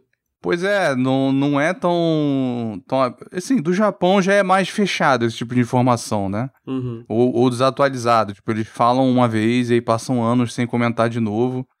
Né? Então. Mas eu imagino que seja chutar Não, tem aqui. isso e, te- e tem também o fato de que hoje tem muitos projetos que dentro das Animax, dentro da Microsoft, ou tipo de parcerias, de coisas é, que tem muito, É. muito, muito desenvolvedor externo que trabalha nos projetos. Então, Não, e a ZeniMax é enorme, né? Então, é, e as você- Animax, todas as empresas colaboram uma com a outra, É. né? Tu vê que, pô, a Tango trabalhou no Doom de 2016, tá ligado? Em, em personagens, em coisas. Então, tipo, Pois todo é. mundo tem essa colaboração constante. Então, é, vamos ver. Mas eu, é- eu tô curioso, tô curioso. A ZeniMax, quando foi comprada, eles falaram que tinha 2.300 funcionários. Quanto, é, quanto tá na Ásia, a gente não sabe. É, Mas né, eu chutaria entre 100 e 200. É, um deve ser chute muito seguro, mas É um assim, seguro, né? precisa ter isso pra fazer um jogo tipo Ghostwire e ter outro, né, ao mesmo tempo. Sim, não, exatamente. Não dá é. pra ser menor do que 100, eu acho. Exatamente. É, não, eu Menor, concordo, acho menor que- que uns 150 também não dá, deve ser por aí. Uhum. Então tá aí. Jogo novo da Tango. A próxima notícia é que a Sony ela vem nessa, nessa é, é, é, empreitada aí de, de aquisições, né? Esse ano eles já adquiriram vários estúdios. A gente já trouxe algumas vezes umas notícias no café que eles compraram a Housemark, eles compraram a. Eles compraram a Nixis para ajudar nas empreitadas de PC. Recentemente eles compraram a Fire Sprite Studios, que é um dos maiores. Uma das maiores desenvolvedoras da, do- ali no Reino Unido, eles estão até, se não me engano, eles têm. Eles são 250 pessoas, eles têm três projetos isso é simultaneamente. eles têm, tipo, um projeto de ação, tipo A, que aparentemente vai ter elementos online. Eles têm um projeto de VR. E o que eu pessoalmente estou mais interessado, parece que eles têm um projeto de survival horror, sci-fi single player, também em desenvolvimento na Fire Sprite Studios. Então tem vários projetos sendo desenvolvidos lá. E agora eles anunciaram que a, a Sony anunciou uma coisa que a gente meio que esperava. A gente até comentou, o Luir tava, se não me engano, que meio que tinha vazado a imagem, né? A, da que a Sony comprou a Bluepoint. Dessa vez é oficial, eles compraram a Bluepoint Studios. A Bluepoint, pra quem não sabe, eles fizeram o remake. Recentemente eles fizeram o remake de Demon Souls. Que eu achei fantástico, joguei em live, eu adorei, achei lindo pra caramba, achei muito da hora. Eles também fizeram um remake do Shadow of the Colossus e eles trabalharam em outros projetos com a Sony. Mas esse novo, é, nessa aquisição, a gente sabe que a Bluepoint está fazendo conteúdo original. Ele, oh, eu fiquei muito impressionado que na notícia que saiu, saiu que a Bluepoint tem mais ou menos 70 pessoas no estúdio. O Demon Souls Remake, tudo bem que eles tinham uma base pronta ali, né? Mas o Demon Souls Remake é tipo um AAA, tá ligado? Esteticamente. É um jogo muito impressionante, o visual é tipo muito bonito mesmo. É, eu acho que existe é, é, uma discussão em relação à direção de arte, algumas coisas ficaram piores se comparado ao original, até consigo entender, mas Uhum. tecnicamente eu acho o jogo espetacular. É muito lindo, é muito impressionante os efeitos, a qualidade das texturas, a animação. É tipo tudo muito bonito mesmo. Então a Sony finalmente comprou eles, eu acho Mas a Sony ajuda um pouco, né, nesses projetos. Tipo, eles têm uma divisão pra. A X-Dev, né? Mas aí é todos, É. né? Tipo, mas o, o desenvolvimento majoritário veio da Bluepoint, né? E, Sim, desse sim. remake. e, é um- e foi um dos argumentos pra eles comprarem, tipo, que a Sony ficou muito impressionada com a expertise e a É capacidade da, Blue- da Bluepoint fazer isso, né? Só que, tipo, nessa notícia saiu que o próximo jogo da Bluepoint é um projeto original. Não, eles não falam nova IP, eles não falam que é uma nova IP, mas é conteúdo original. Então é um novo jogo feito do zero. E eu tô muito curioso, eu acho que é um estúdio que se mostrou muito talentoso, é, que deve ter aprendido muito fazendo esses remakes de diversos jogos, e eu acho que foi uma aquisição certeira, em várias aquisições certeiras que a Sony tem feito. Acho que a House Mark tem um potencial do caralho, Re- Returnal, apesar dos meus problemas com a estrutura roguelike, eu acho um puta estúdio foda. A, a, a Far Sprite eu não conheço, mas eu acho que é um estúdio grande que tem potencial de fazer coisa legal. A Fire Sprite quer saber um dado curioso? Ele. Um dos fundadores foi o Chris Robert do Star Citizen. Sério? É. Que doido. Eu, Não tinha que eu me lembre foi, e depois saiu e montou a parada. Tanto que o, a Fire Sprite trabalhou num pedaço do, do Star Citizen. Ah, é? Não, não tinha ideia. É. Mas sabe-se lá no que, e se ainda tá lá, né? Aquele jogo é um, é um limbo. Uhum. É, Então, então tá aí, eu achei, eu achei uma notícia muito boa, eu tô muito curioso pra ver o que, que vem aí. Acho que eles vão mandar muito bem. É, eles não vão estar fazendo Metal Gear Solid HD, não sei se foi isso que quiser, não, não é isso. É, é, é estúdio. É, é projeto original, né? Não, ah, ah, tá, perdão, o que, que eles já perdão. fizeram, tá certo, entendi. É outro, é outro Chris Robert. Ah, é mas outro, eles tá. trabalharam. Eu, eu achei que fosse, porque eu lembro que eles trabalharam no um pedaço do Star Citizen. Mas enfim, tá corrigido aí. Ah, então. Então vamos lá. Então, mais uma notícia aí riscada da lista. A outra notícia eu vou falar rapidamente só porque eu queria comentar um pouco da minha experiência, porque eu sempre fui muito cético, ainda sou, em relação a algumas coisas, mas eu sempre fui muito cético em relação à nuvem, a, a, a, ao conceito de jogar na nuvem. Mas semana passada saiu o xCloud aqui no Brasil, e eu. Eu fiquei chocado. Luir, Luir, eu tava na cama, mano. E eu botei Psychonauts 2 pra rodar. Mano, eu tava rodando Psychonauts 2 com a qualidade visual de um jogo de console. Tipo, obviamente a qualidade de imagem em si não é, tipo, perfeita, não é, lim não é límpida, uhum. não é limpa assim, né? Tipo, é um pouquinho é, é, é, embaçada. Mas o Psychonauts 2, que foi o que mais impressionou, a latência, o input lag, cara, era imperceptível, Luir. No celular, no browser do iPhone. Que porra é essa, mano? E pegou o meu save e, cara, papum, já tava jogando. Eu fiquei chocado. Aí eu abri no é. browser e comecei a jogar Banjo Kazooie. E eu fiquei, caralho! O browser do, do, do PC. Só que no meu computador, a, o aplicativo do Xbox eu não consigo usar o xCloud. Caga, é tudo cagado, tudo cagado, não funciona. Mas no browser e no, no meu celular, cara, não, eu no fiquei... aplicativo de PC tá dando caô? No meu aplicativo de PC, eu vi muita gente que usou o aplicativo e tava muito boa. É, no meu caso, o, no, no browser, no, no Edge, no browser do celular, rodou suave.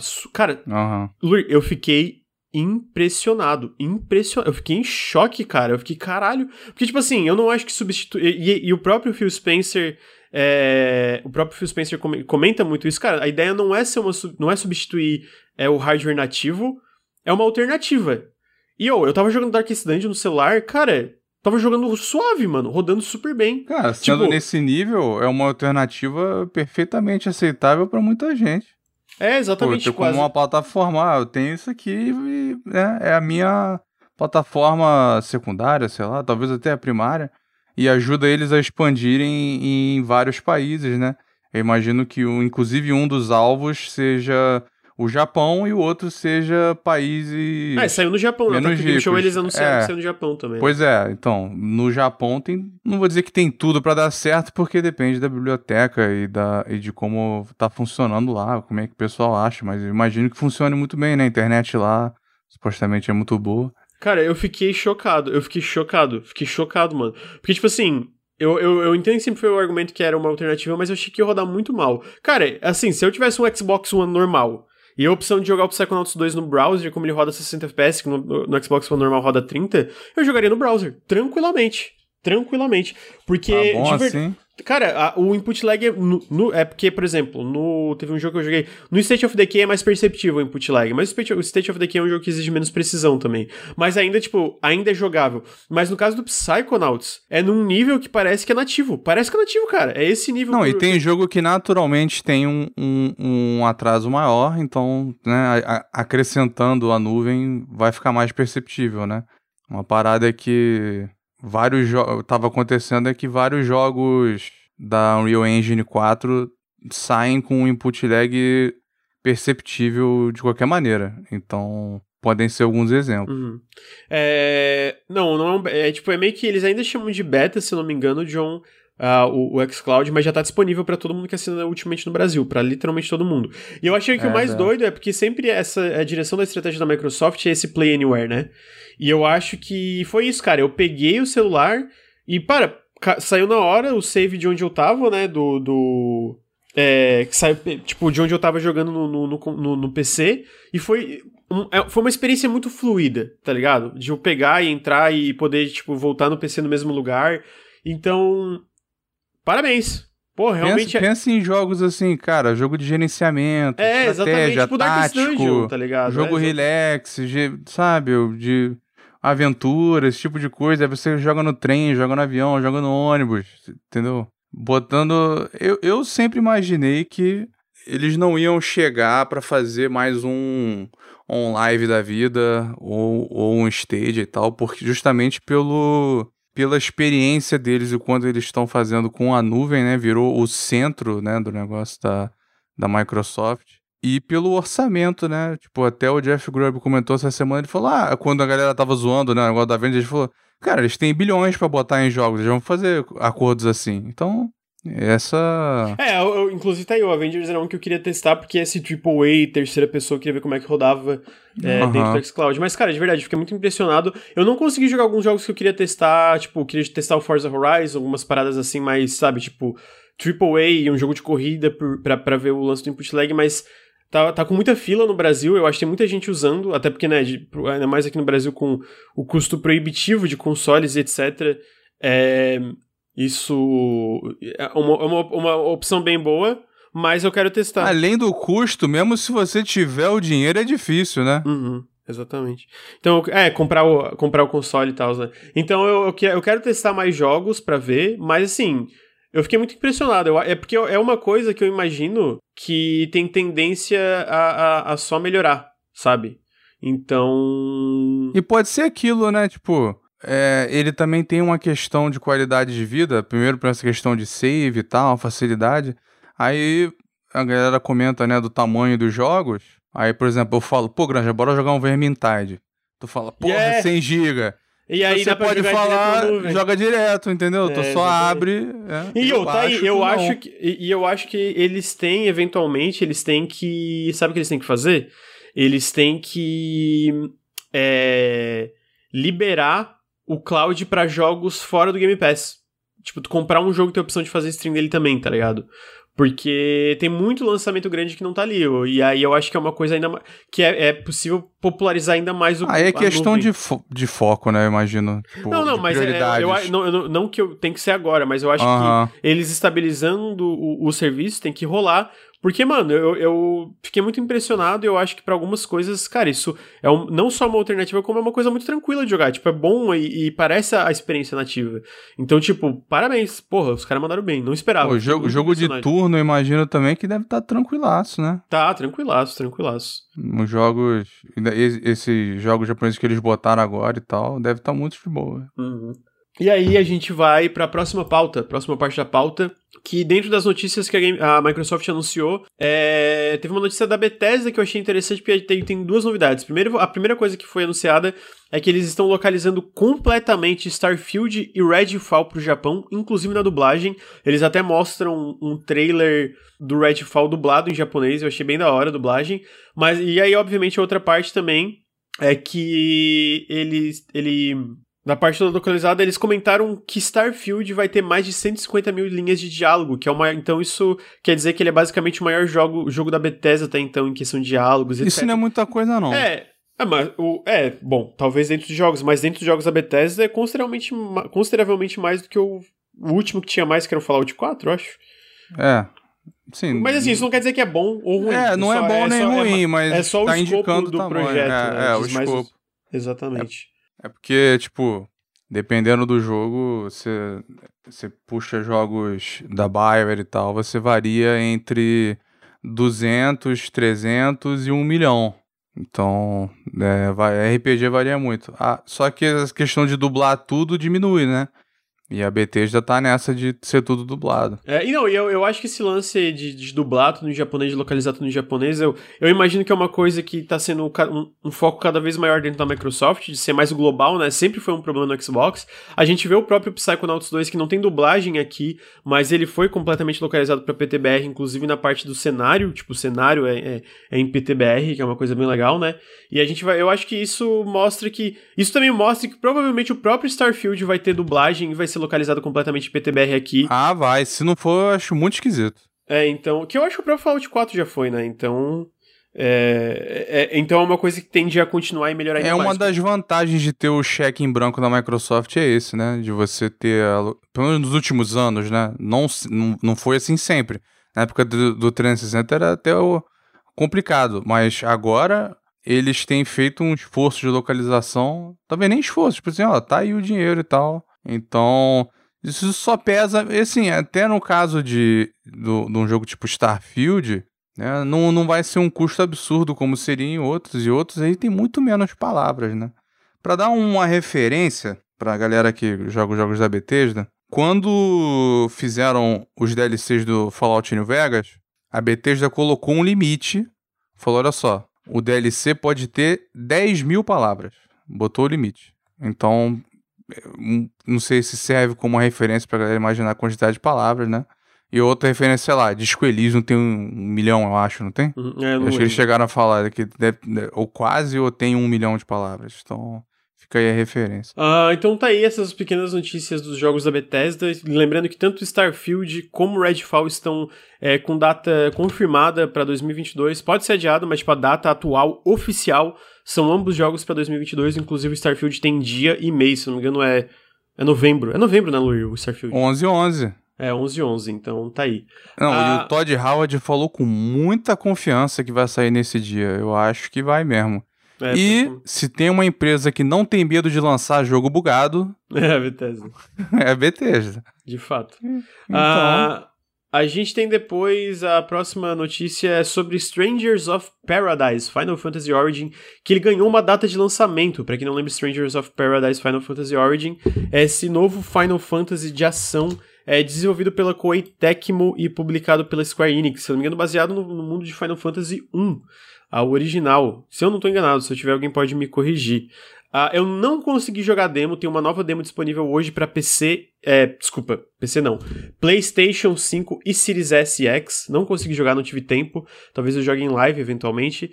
Mas foi confirmado que vai sair dia 18 de março para PlayStation 5, Series S e e a plataforma favorita do Luir, Epic Game Store. Ah, e, cara, parece divertido. Parece bem divertido, assim, sendo sincero. Agora, tu comentou da cutscene, Luir. Tem uma cutscene que a menina fala, fala, fala, fala, aí o cara vira bullshit. Aí ele vai, liga o iPhone dele com música e sai andando, assim. Então, tipo, é absurda a história. Scalebound vibe. Mas o combate parece muito legal. É foda, a Koei Tecmo, a Team Ninja, né? Esse jogo da Team Ninja. Os caras manjam de Aham. fazer combate. Dá pra ver pelo próprio Nioh, que também não tem um visual tão impressionante, mas tem um combate muito bom. Então, é, tô curioso mais pelo lance Mas do que combate. roda bem, né? Ou não? Roda, O roda. Neo 2. Então, é, acho que o principal tá aí ser o combate bom, roda bem. Você tem que fazer sacrifícios, né? Então, tá, tá, é, tá até mais bonito do que quando mostraram, né? Tá, deu, deu, deu uma melhorada, assim. Deu um. Pelo menos variou o cenário, talvez. Isso melhorou, ajudou. É um jogo que. Como é que se diz? Ele se diverte consigo mesmo, né? Dá pra ver que os desenvolvedores não. Sabe, não, não, tem, não são pretensiosos, né? Não tem pretensão o jogo. Apesar de ter partes sérias, né? Mas, enfim. Vai, vai ter uma. Vai ter uma história séria, mas também é, é avacalhado ao mesmo tempo. É, não, eu, eu não sei se ele se, é, se leva, eu fico brincando, porque eu, eu acho que tem um pouco disso que é um pouco sério mesmo. Mas. Tem coisa que é séria, mas assim. Vou fazer isso aqui porque é maneiro, foda-se, Aham, entendeu? aham, sim, isso que sim. eu quis dizer. Faz sentido, faz sentido. É, mas tá aí, a gente teve a data de lançamento, a gente teve mais algumas notícias da Talk Game Show que eu não consegui trazer pra hoje. Ah, a próxima notícia é que a Amazon finalmente teve seu primeiro grande sucesso em videogames com o lançamento de New World, que foi o MMO publicado por eles, que teve mais de um milhão de pessoas que jogaram New World no lançamento. Eu, o Bruno e o Henrique, a gente chegou a jogar o jogo, eu tava achando bem divertido. Ah, agora, se tu abre o Steam, deixa eu abrir aqui pra ver. Estatísticas.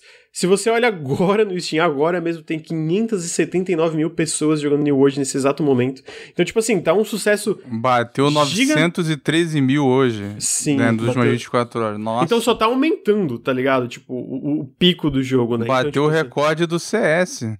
É, então o jogo tá muito Caralho. grande mesmo. Eu acho que faz sentido, tipo assim, a cena de MMO ocidental tá meio caída. A gente vê jogos como o WoW num estado é, mais fraco do que nunca, né? Até porque tudo que acontece na Blizzard. A gente Sabe qual que tá indo bem? É, o Final Fantasy XIV. Parece muito bom mesmo. Ah, a gente não vê tantas outras empresas investindo em MMO hoje, o que faz sentido, né? Então, o, o que acontece, o resultado disso é que o New World teve um sucesso muito grande. E jogando o início dele, cara, dá pra ver por quê. Primeiro, tipo, ele vai atrás. Ele é um MMO, mas ele é um, pelo que eu joguei, ele é um MMO tradicional. Mas ele é um MMO tradicional muito polido, muito redondo. Tipo, o combate eu achei legal, o jogo é bonito, eu tava me divertindo com o Henrique. Tipo. Eu gostei de uma história que o Gamer de Esquerda contou. o gamer de esquerda, o gamer de esquerda, ô Lord, sabe qual tava sendo o gamer de esquerda? Olha o, o cara, o cara faz jus à parte gamer, não a parte de esquerda, mas a parte gamer ele faz jus. Ele mandou, não jogou MMO bastante pra gostar desse aqui. Tu acredita que ele mandou essa? Não Como jogou é MMO. Ele mandou assim, ó, ah, tu gosta desse jogo porque tu não jogou MMO bom bastante.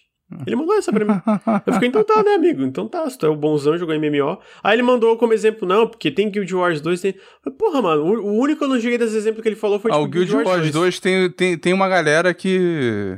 Não adianta, vai, puxa sempre ele como exemplo, sei lá por quê. Então, aí, aí é complicado, né? Tipo, É uma outra história bizarra, né? Porque foi lançado, deslançado, beta deu caô, voltou, saiu e tá fazendo uma grana. É, não, é que tu vê o jogo, tem muita coisa é, é, é, legal ali dentro do jogo, né? Tipo, que eu falei, tem a parte do, até do próprio PVP. O que, que eu vi a galera criticando por cima é, o, é que o endgame é mais focado no PVP, então a parte PVE é meio fraca.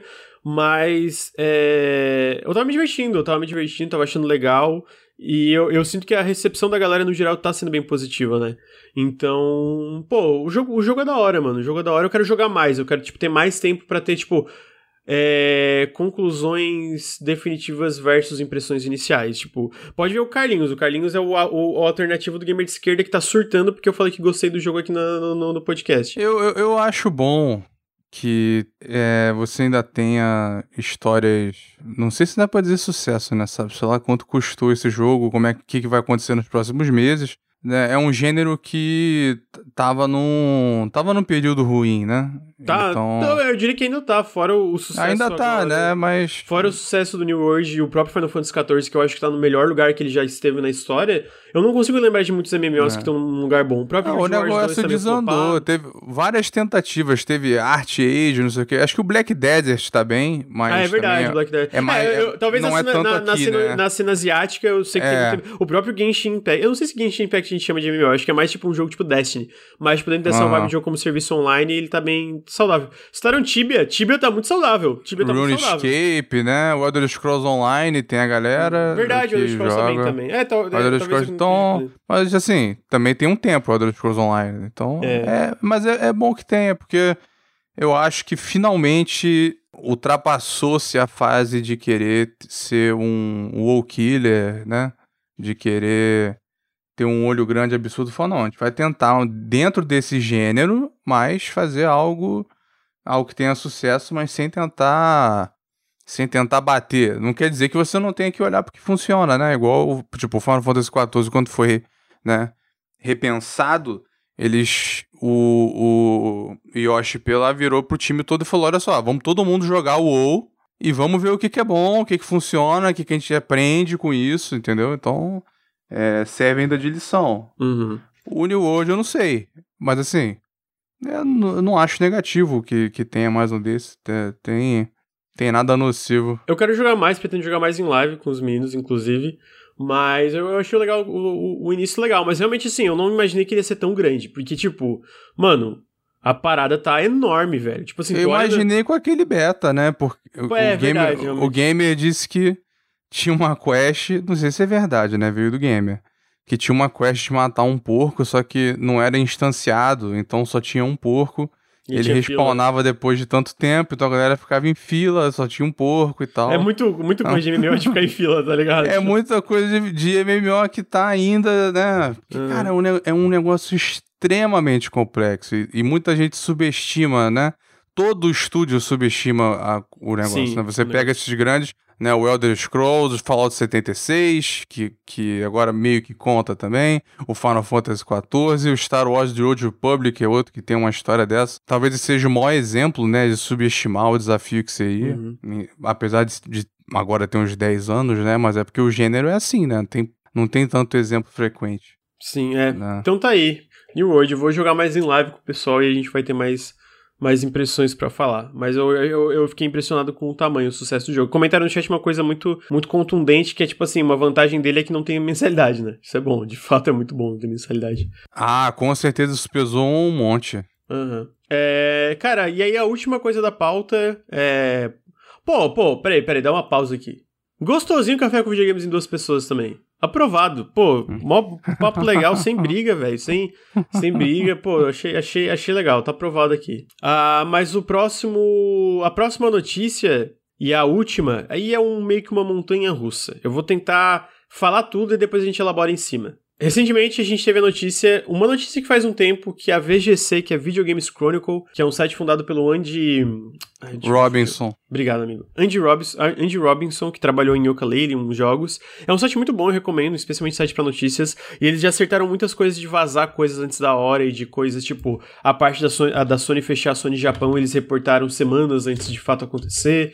Várias coisas, né? E aí eles estão há um tempo falando sobre coisas da Konami, que a Konami já está é, tá trabalhando em novos Silent Hill, que eles externalizaram o projeto, né, mandaram para é, é, desenvolvedoras externas, mais de um projeto, inclusive um projeto com um desenvolvedor aqui do, do lado ocidente, é, do lado é, do ocidental, e também tem uma desenvolvedora é, asiática trabalhando no projeto, do Silent Hill, tem isso, isso, isso. Aí, basicamente, hoje ele trouxe, é, esse, esse final de semana agora, na última semana, ele trouxe notícias muito mais sólidas. Ele, o que, que ele falou? O que, que ele falou foi o seguinte: ele reporta que a Konami pretende voltar a jogos premium, ou seja, jogos tradicionais para consoles, e eles vão começar isso trazendo de volta suas três maiores franquias: Castlevania, Metal Gear Solid e Silent Hill. Antes, antes a Konami era muito preciosista em relação às suas franquias, então eles não queriam é, mandar essas franquias para nenhuma desenvolvedora externa, eles não queriam terceirizar o desenvolvimento dessas franquias. Mas depois do fracasso de Metal Gear Survive e contra o, o, o o Hard Cops, eles pensaram, não, tá tudo bem, né? Tá e o prejuízo bem. em 2020 que eles tiveram, tipo, a empresa é, inteira. O prejuízo que eles tiveram. Então, eles começaram a ficar mais suscetíveis a fazer isso. E aí, o que, que tá acontecendo é o seguinte. A primeira coisa, eles estão desenvolvendo um Castlevania internamente na Konami Japão, com o apoio de vários estúdios terceiros. Eles dizem Isso que já é uma... é uma afirmação grande. Aí o cara já começa botando a credibilidade na linha, que é o que eu tava te falando. É uma afirmação pesada. Aí ele fala que vai ser uma reimaginação da franquia. Em seguida, ele fala... Que não precisa. Tá, mas calma aí, deixa eu passar tudo, a gente vai a ponto a ponto depois. Vamos lá. No remake, ele confirma que eles também estão trabalhando em Metal Gear Solid e que o projeto principal, o maior dentro desses projetos, é um remake de Metal Gear Solid 3 que está sendo desenvolvido pela Virtuos, um estúdio chinês que é conhecido por trabalhar em ports e relançamentos. É um remake completo. Além disso, eles também pretendem lançar remasters de outros Metal Gear Solids para consoles modernos e PC em preparação para o remake do Metal Gear Solid 3 e para a volta da franquia. E por fim, e aí entra um pouco da confusão que a gente vai falar, ele confirma que o Silent Hill tem múltiplos projetos em desenvolvimento e um recentemente foi externalizado, terceirizado para uma desenvolvedora grande e conhecida japonesa. Aí o negócio fica louco. Aí o negócio fica louco. O que acontece? O Gematsu pegou essa reportagem, gematsu.com é um site que eu recomendo. O, o, o, o fundador do Gematsu, ele é um jornalista que eu vejo que ele é muito consistente, ele raramente comenta em rumor. É, é pragmático poucas, e tal. É, as poucas vezes que ele comenta em rumor é coisa tipo. Ele meio que quase sempre acerta. É, é, é o, eu tenho uma lista aqui, ó, uh, dele. Peraí, peraí, peraí, deixa eu só terminar isso aqui. Uhum. O lance de rumor que eu acho que a galera tem que entender é assim. Eu acho que vocês têm que seguir jornalistas que, que, que fazem esse tipo de coisa, esse tipo de trabalho, esse tipo de reportagem, tipo o Jeff Grubb, o, o Andy, o próprio Sal Romano, que é o cara da Gematsu. Mas uma coisa muito clara é tipo assim: é muito possível sempre errar porque planos estão mudando o tempo todo. Se tu pega hum. o, o, um dos mais conhecidos, que é o Jeff Grubb, se tu pega o, o recorde dele, Mano, é 90% acerto certeiro. Mas algum, ele errou algumas poucas vezes. Isso não quer dizer que ele é um. É, é, que a galera fala, ah, fake insider. Não, quer dizer que, cara, as coisas mudam e acontecem. A minha recomendação quando vocês vão atrás desse tipo de notícia, vão, vão atrás de gente que são que é consistente, consistente nesse tipo de coisa, que é repórter de verdade, e não um Twitter, um tweet aleatório de um usuário que acabou de brutar na internet que fala que tá, eu, eu descobri que Final Fantasy XVII está sendo feito para o Nintendo Switch 3. Foca nessa galera que é consistente e trabalha com isso mesmo. Mas, o que, e, aí, e a gente chega nesse ponto. O Sam Romano falou que desses projetos que estão. Ele ouviu de uma fonte dele que o Silent Hill sendo desenvolvido por uma, uma empresa japonesa é a Kojima Productions. E que esse projeto está sendo publicado pela Sony. Mas aí, o Andy, que foi o que vazou, o, que vazou isso originalmente, fala que da, o que ele ouviu da fonte dele é que, e ele tem certeza, é que esse estúdio japonês não é a Kojima Productions. Só que ele também fala, cara, eu não duvido que tenha mais de um projeto japonês envolvendo Silent Hill atualmente em desenvolvimento e eu confio na integridade do Sal Romano. Ele pode estar, tá, tipo, ele fala, eu não acho que ele ia fazer uma reportagem dessa se ele não tivesse uma fonte sólida sobre o que está acontecendo. A minha fonte, o que eu sei é que não é a Kojima Productions. Mas isso não quer dizer que não possa ter uma parada da Kojima Productions. E aí a coisa fica mais louca ainda, porque o Jeff Grubb comentou sobre esse rumor também, e ele fala: Cara, eu sei hoje que a Microsoft e a Kojima Productions assinaram um letter of intent para desenvolver um projeto pro Xbox. Isso, só que dentro dessa, dessa, dessa carta de, de intenção, não tinha nenhuma cláusula de, de, de, de competição ali. Ele podia desenvolver alguma coisa pra Sony simultaneamente, e a Kojima Productions hoje é um estúdio grande, né? Então ele fala, não é, não é impossível que a Sony esteja desenvolvendo um, um Silent Hill junto com a Sony, enquanto tá fazendo esse projeto junto com o Xbox. O que me leva a falar que puta que pariu, que bagunça. E aí eu vou passar a bola pro meu amigo Luir, que ele trouxe até uma lista para mostrar o, o, como essa galera é sólida nos rumores, né? Como eles, tipo, sempre acertam. Luir, o que, que tu acha dessa confusão toda? Assim, como eu acompanho o fofoca o tempo inteiro, esse negócio do Silent Hill já tá um porre. Tem já, muito já tá tempo. Não, mas, tem mas, muito assim, eu trouxe tempo. agora porque Não, não, não tô reclamando. É porque muito... não para. Isso tá dentro desses círculos há muito tempo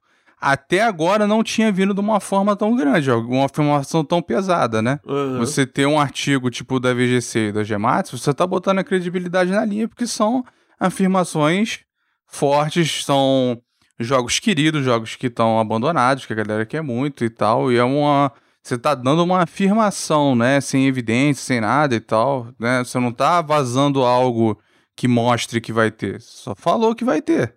Mas aí que tá, né? Você estava comentando, a Gematsu não costuma fazer isso, né? Eles, eles raramente fazem esse tipo de coisa. Eles comentarem isso, só que ao mesmo tempo quem tá dizendo que não é verdade também é, é crível. Então é, é esquisito, né? Tipo, o Gematsu falou que ia ter o Dead Space da Motive, a reimaginação, Persona 4 Golden para PC, é, aquele, até, aquela trilogia de remaster pro Switch, né, um Resident Evil 8 sem primeira pessoa e ter suporte à realidade virtual. Até agora tudo certo. Falou que o jogo da From Software ia ser, ia ser. Ah, ele falou quando que ia ser revelado. Botou quando que ia sair o Final Fantasy XV, né? Ele, ele vazou a data, mas depois foi adiado. E ele acertou vários personagens do Smash, com duas exceções. Um estava nos arquivos do jogo, parece ter sido cancelado, o outro errou mesmo, né? E tem dois que estão em aberto, que é esse da Silent Hill da, da Kojima Productions e o da trilogia GTA, que também, para mim, é um dos boatos mais bizarros, porque esse também, já comentei contigo, meses, né? Desde o começo do ano tá rolando. E ele começou com o oposto, com fontes não críveis. Começou em fórum de GTA gente que trabalhava com mod começou a soltar umas dicas e depois teve um leak de Forchan e tudo. Eu, e aí eu lembro que eu comentei com o tio, falei, cara, se essa porra for verdade, eu não duvido de mais nada. Porque olha de onde tá vindo. E né, já recebeu classificação etária, tem essa galera confirmando, então, pelo visto é verdade. Né? Mas assim, até agora, Gematsu, o erro foi um personagem de Smash, o resto todo acertou, né, nos últimos anos. Então, é estranho. Alguém vai se queimar com isso, porque alguém os lados estão dizendo que coisas opostas, né? A VGC, o que eles acertaram muita coisa também e, e, foi e foi crescendo, né, recentemente. Tipo, eles botaram quando que ia sair o Warzone, falou do Everwild, falou dos eventos da Sony da Microsoft, falou do Horizon 2, falou quando que ia ter o jogo, do, é, ia ter o evento Xbox e que ia mostrar o jogo da Initiative, falou que quando ia sair o Xbox e o PS5. O erro dele recente foi que ele disse que ia ter remake, remaster, perdão, de Wind Waker e Twilight Princess em 2021. Esse aí, mas esse cheira a mim mudança de plano, né? Porque ou então era é, ou foi adiado ou, ou mudaram e tal. Teve uns de COD que ele falou que ficaram mistos, tem um que ficou em aberto porque Teve aquele boato várias vezes de que a, a Google cancelou o jogo de horror do Kojima, né? A Google nega, mas a Jade Raymond falou que ela teve reuniões com o Kojima. Então ah, não, acho que fica uma é questão que de semântica, o, o, né? O, o, próprio Jeff Grubb falou, mano, isso. A, eles contrataram a Kim Swift, que trabalhava no Google Stadia, para ajudar o Kojima no, no, projeto dele no Xbox. E ele fala que é, esse, é, essa relação veio do, do Google Stadia. Pois Essa é. relação da Kim Swift veio do Google Stadia, tá ligado? Com é, o Kojima. É a Google dizendo que ah, a gente não cancelou porque a gente nunca. Na cabeça deles, né? A gente não cancelou porque nunca chegou a firmar, entendeu? Fechar o acordo. Mas enfim, eu não considero esse um erro deles. Do, dele, né? Que foi tudo isso veio do Andy Robinson. Ele, ele, ele, eu lembro que ele começou a ganhar mais destaque quando ele começou a falar começou a falar de COD e falou, começou a descrever o trailer do Elden Ring. Foi um dos primeiros lugares também. Um, um, um, veículo chegar a descrever mesmo, igual a galera tava falando na internet, né? E ele, ele vazou também aquele lance do Japan Studio, da Sony. Então ele tem um, um histórico muito bom. Ele tem alguns em aberto que também são afirmações grandes, né? Ele falou que o GTA 6 vai ser em Vice City. Ele falou que tem lá a Lucid fazendo Twisted Metal. Falou que tem um, um time interno da Capcom fazendo Resident Evil 4 Remake, mas esse também não vem só dele, né? E aí veio esse do. Esse triplo agora, né? Envolvendo a Konami. E esse aí é a afirmação Resumidamente, forte. todo mundo tem um, um, um, um recorde é, é, é, é, sólido. Agora, assim, a parte que mais me deixa é, estranhando esse lance da Gematsu falar que o Kojima tá trabalhando com a Konami e com a Sony no Silent Hill é pela experiência do Kojima com a, com a Konami, né? Pois é. Então, pois tipo, é. se tu pega, assim, o, o, o lance do... Tudo que a Konami fez com o Kojima tá ligado? Tudo que, que, tipo, rolou, que a gente viu na época, teve até a, a, o próprio Jeff Kigley falando publicamente disso no meio da Game Awards, mano, foi, foi tipo, não foi uma, um, um, um fim amigável ali, tá ligado? Foi tipo assim, uhum. caralho, mano, eu odeio essa empresa, essa empresa é, um, é, um, é um eufemismo dizer que não foi amigável, é, o negócio parecia muito ruim. Foi catastrófico, foi tipo muito é. ruim. Então, tipo, isso, isso é a parte que me deixa mais, isso é a parte que me deixa mais cético quanto a esse humor.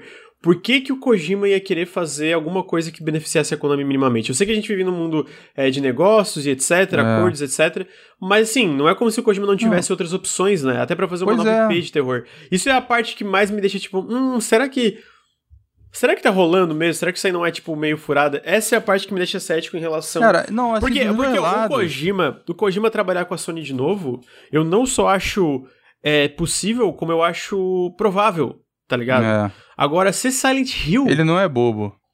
A parte que me deixa assim, ó, tipo, ser Silent Hill que me deixa, tipo, meio. Hum, será, mano? Será que. Será que é Silent Hill? Será que, tipo, não teve uma, uma troca ali e. Sei lá, a Sony tá ajudando a Konami com Silent Já, Hill, mas o projeto com o Kojima é outro, tá ligado? Já pensou se foi uma malandragem? Tipo, a Sony fechou com a Konami, ó, oh, a gente vai fazer um Silent Hill, beleza? Aí a Konami falou, beleza, tá na mão de vocês. Aí a Sony vira, ah não, eu quero o Kojima fazendo. Eu acho que só assim.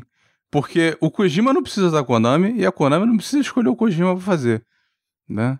É, então, mas daí eu, aí eu, eu não acho que o Kojima ia querer também. É, essa é a parte é, que deixa. Eu o, acho Kojima, o Kojima ia confiar na Konami durante o desenvolvimento. É bizarro isso, né? Uhum. Você confia, porque o negócio leva anos, você vai dedicar anos da sua vida no bagulho.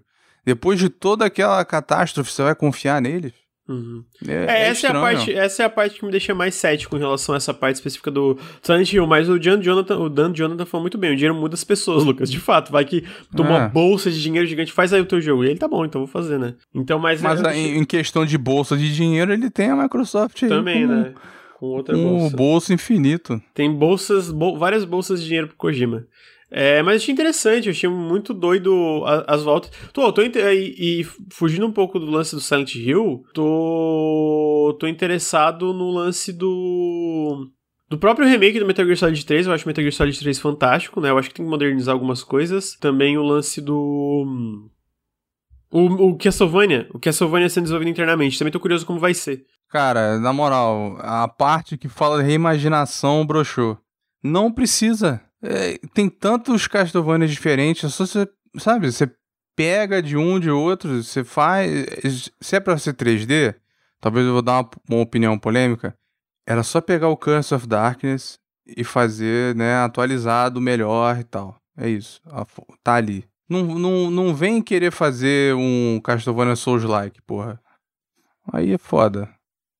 Aí pra que que vai fazer? É, vamos ver, vamos ver. Eu, eu, eu, eu tenho interesse na imaginação. Talvez a vai ter, vai ter inspiração, mas não precisa copiar, enfim. É, mas assim, às vezes não é nem uma parada tipo 3D, às vezes é só uma parada 2D com, com mudanças na, no gameplay, tipo, é muito cedo para falar, mas eu tô curioso para ver como eles vão trazer essas IPs de volta. Parece que tá tendo um investimento bem maior, né? Tipo, de eles estar. Eles estão tá, tá, preparando tá mais... o terreno, né? Lançando essas coletâneas e tal. É, com, os, com as coleções, então, é, exatamente. E eu imagino, eu espero, né? Se que eles estejam fazendo o mesmo com Metal Gear, né? Porque igual o Alex Batalha lembrou bem no, do Digital Foundry no, tu, no Twitter, o 4 tá preso lá no PS3. Né? É, é, é bizarro tá, isso. Tá, tá preso no Tá verdade. Pô, esse seria tá, legal. Tá esse bizarro, legal o jogo tá porte, preso realmente. lá. É um... eu, eu ia falar que. eu ia falar que é difícil pensar em outro exemplo, mas aí eu lembrei que a Nintendo existe. Né? A, a empresa é, de jogo de preso em plataforma. Mas enfim, o Metal Gear 4 é, é, um que deveria vir nessa leva aí. Fazer uma verdadeira coletânea do Metal Gear. Não tem uma. Entendeu? Não tem. Então faz um preparando pro próximo. Exclui as partes merdas, né? Tipo esse, o, a última tentativa aí deles. Pega os jogos principais mesmo. Só que de, depois para você passar um novo, quem vai fazer? Sei lá. Mas sempre tem gente, né? Mas é isso, acabou as notícias. Luir, uma fofoquinha aí. Que daí o bom é que o podcast fica curto pra eu editar hoje ainda. Uma? Uma, uma, amigo, uma. E não da Obsidian. Chega de fofoca da Obsidian. Não aguento mais fofoca da Obsidian. Todo, todo podcast é uma fofoca da Obsidian diferente. Não. Mó tempão que eu não falo deles. Não, todo, todo podcast fala da, da fofoca da Obsidian. Todo, sem exceção. Eu, eu achei interessante esse. Que o, o Jeff Grubb tava falando lá no programa dele ah, tá, tá, tô ligado. Ele tava falando no programa dele que ele acha, ele acha que a Microsoft tá fazendo um teste, né, com a IO, com a Avalanche e com a, e com a Crystal Dynamics. Então, eles estão querendo ver como é que vai esse relacionamento para depois ver se adquirem o estúdio ou não. Né? Só que assim, assim como a galera no comentário falou, ah, porque opinião, não sei o quê. Mas o Jeff Grubb tem um bagulho. Você acompanhar ele, né? Você também viu na época. Tem vezes que ele fala coisa, ah, eu acho. Mas na verdade ele tá falando. Ele tá falando algo que ele sabe, mas ele fala com um tom tipo de opinião, talvez para se proteger, talvez para ele navegar um pouco mais seguro. Mas do jeito que ele tava falando, foi meio. Eu ouvi isso. Não, não parecia uma opinião dele do nada. Então. E faz todo sentido, né? E ele explica também. Ele, inclusive, explicou dois motivos. Então, porra, não. Sei lá. Porque ele estava dizendo, né? Porque tem a questão do orçamento que eles estão recebendo da Microsoft, tem a questão da inflação, tem a questão dessa corrida armamentista. Então, quanto mais cedo você comprar, melhor. Porque senão depois o seu dinheiro vale menos, você está efetivamente pagando mais. Talvez por outros motivos, pague mais ainda, né? Sabe, sei lá, o quanto vai valer cada estúdio e tal. Para mim, o exemplo mais óbvio é a Interactive, por causa do tipo do projeto lá, o Project Dragon, pela natureza dele. Esse parece ser um, um interesse mais forte. O da Crystal Dynamics, porra, a, a Square tá, tá de sacanagem com os estúdios ocidentais deles, né? Eles são totalmente. A relação da Square com os estúdios ocidentais é bizarro, né? A gente viu agora com a People Can Fly, eles nem sabem quanto vendeu o Outriders. Isso foi é, muito bizarro. Isso, é um tratamento é diferente, né? Eles tratam como segunda categoria ou menos. Então, tem, é, ele fala, estamos citando ali o Contraband, é isso que eu estava me referindo. O Contraband seria esse teste. E ele revela no, no programa dele que o Contraband ele não alcançou né? Como é que seria a tradução? Marcos que eles tinham combinado, milestones na produção, né? Eles tinham que entregar tal coisa a tal ponto e não entregaram.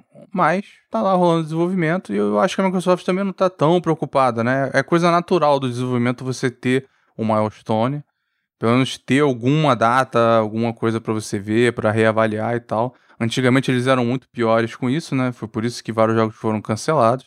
Se você não batia, e aí, né, entre Milestone, um, um caso emblemático, né, é o, é o Stormland do Obsidian, porque entre um Milestone e outro mudou o produtor do jogo, aí o produtor queria outra coisa do jogo. Entendeu? Falou, não, agora você que meteu o Kinect. Aí depois mudou o cara e falou, não, aí o multiplayer, cadê?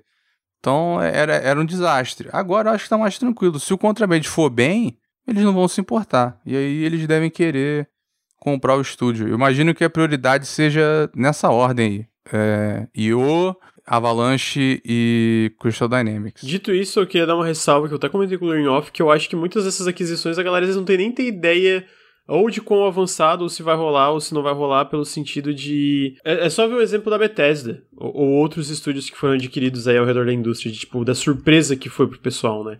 De tipo, a Bethesda veio do é nada. Porque a? Bethesda é, é, a maior compra da história. Mas, mas daí tu para pra pensar, exatamente é. por ser tão grande. Eles, entendeu? Se foi tão grande eles conseguiram evitar que, que vazasse, eu acho que eles conseguem evitar outros tipos de estúdios vazando também. É, é, mais nessa direção que eu digo, tá ligado? Eu acho que com certeza. É o que a gente falou, cara, essas conversas acontecem o tempo todo, ainda mais Sim, no tem toda hora. Que tá se consolidando, né? Mas tipo, a, a, a, Obsidian vazou, por exemplo. A não, então, mas. Vazou. Não, a Double Fine não vazou. Não vazou? Eu... Não vazou, ninguém sabia. Mas assim, eu tava teve, teve, teve, alguns, rumores, teve alguns estudos não... que vazaram. Sim, foi, não foi a então, Ninja foi Theory, então? Foi, não, foi a. Os que vazaram foi a Obsidian e a Playground. Playground. E a Undead Labs, Undead Labs. Undead Labs vazou também um tempão. É, mas foi essas três. A, Ninja Theory pegou todo mundo de surpresa. Foi, foi, a, verdade. A, a, a Compulsion também ninguém. Até porque, né, ninguém. É, ninguém. É ninguém, ninguém liga. ninguém tava de olho, né? É, a Compulsion. a, a, a, a Double Fine não veio do nada também. Não. E, obviamente, a Bethesda foi a maior de todas. Muito obrigado pela raid, Cla Clarice. Saudades, saudades, amiga. É, ah, foi, foi a maior compra da história, a maior bomba, assim, um negócio então, bizarro. Então, e aí, esse é o meu ponto. Eu acho que muitas dessas compras, então, como estão acontecendo o tempo todo, essas conversas acabam vazando para esses jornalistas. Mas o quão adiantado ou quão não adiantado ou quanto quando vai acontecer ou se vai acontecer de fato, isso é uma coisa que muda o tempo todo. Tipo, às vezes no último momento não acontece, sim, né? Sim. Então eu, o lance de aquisição de, de estúdio ou não, de tipo, Jeff Grubb falar, cara, eu acho que eles estão testando, não estão testando, ou isso ou aquilo, eu acho que, cara, é, é muito instável. É uma parada muito instável para saber ou não. Por isso que, tipo, é, cara, não, literalmente... Não é tão confiável, mas pareceu para mim que ele ouviu, não foi a é. opinião dele, né? E ele é, não, comentou também... Aqui nem, aqui nem quer ver um exemplo. Tipo, vazou várias vezes que eles estavam conversando... Que a Band, a Band ia voltar. É, e aí o pessoal da Band negou repetidamente. E assim, eu acredito. Eles negaram de uma forma esquisita. Eu acredito ainda na história que. que Não, que mas eu, eu, aí é o meu ponto. Eu acho que estavam tendo conversas. Eu, e como eu acho que estão acontecendo conversas com a IO Interactive, com a Avalanche, com etc. Agora, quando de fato vai acontecer ou deixar de acontecer, é esse tipo de coisa que é muito difícil prever, né? Então. Uh -huh. então Nem tipo... eles sabem. Eu, eu acho que o teste é real. Eu acho que eles estão vendo aí. O, o, o, lance da Band, né, pra quem não, não lembra, pelo menos de acordo com os boatos, é, o negócio morreu porque eles queriam 4 bilhões de dólares, né? Aí é sacanagem, né? Aí o melhor negócio seria você. Igual tem aquela piada do, do, do argentino, né? De tu pegar. É, você compra por quanto vale e vende por quanto acha que vale. É, seria isso com a Band, porque puta merda. 4 é, bilhões. É muito dinheiro mesmo. É muito dinheiro. Mas eu, eu acho que tem a chance de, desses três acontecerem aí e que encaixa no, no plano e tal. Uhum, é, o que vai acontecer de fato são mais aquisições. A Sony vai é. comprar mais, a, Sony, a, a Microsoft é. vai comprar mais, a é. Nintendo vai comprar mais. Eu acho que, tipo assim, a gente vai ver mais empresas comprando. É, Por isso que a gente chama de corrida armamentista, né? Porque o, o, que tu não faz, o outro tá fazendo. Sim. A maior de todas foi a aquisição da Supercell pela Tencent. Verdade, verdade. Essa foi. É que como a Supercell é mais focada em mobile e tal, eu acho que a gente tava falando. É, não, eu não quis dizer nesse sentido a maior. Eu quis dizer, assim, questão de impacto. E, né? e, não só eu acho que tem mais gente Cultural. que trabalha na, nas Animax do que mais do que na Sim, Supercell. Então, número funcionário, de franquias, tudo é, é, um peso diferente, né? Sabe, do dia pra noite você tem tudo das Animax exclusivo é bizarro, né? Pra, pra, sua, você ter isso exclusivo pra sua plataforma. Foi, foi uma, um divisor de águas, né? Com certeza acendeu né, uma porrada de alarme dentro da Sony e eles vão fazer movimentos maiores. Essa foi uma compra muito esperta. Ah, não, só, não só uh, movimentos maiores de aquisição, como até contratos de exclusividade, como aconteceu com o Kotor, né? Que eles anunciaram que vai ser. Pois é, e, isso foi uma direção porque eles sentiram o tiro. Eles falaram, cara, nesse gênero a gente tá. A gente tá meio. tá meio em apuros, né?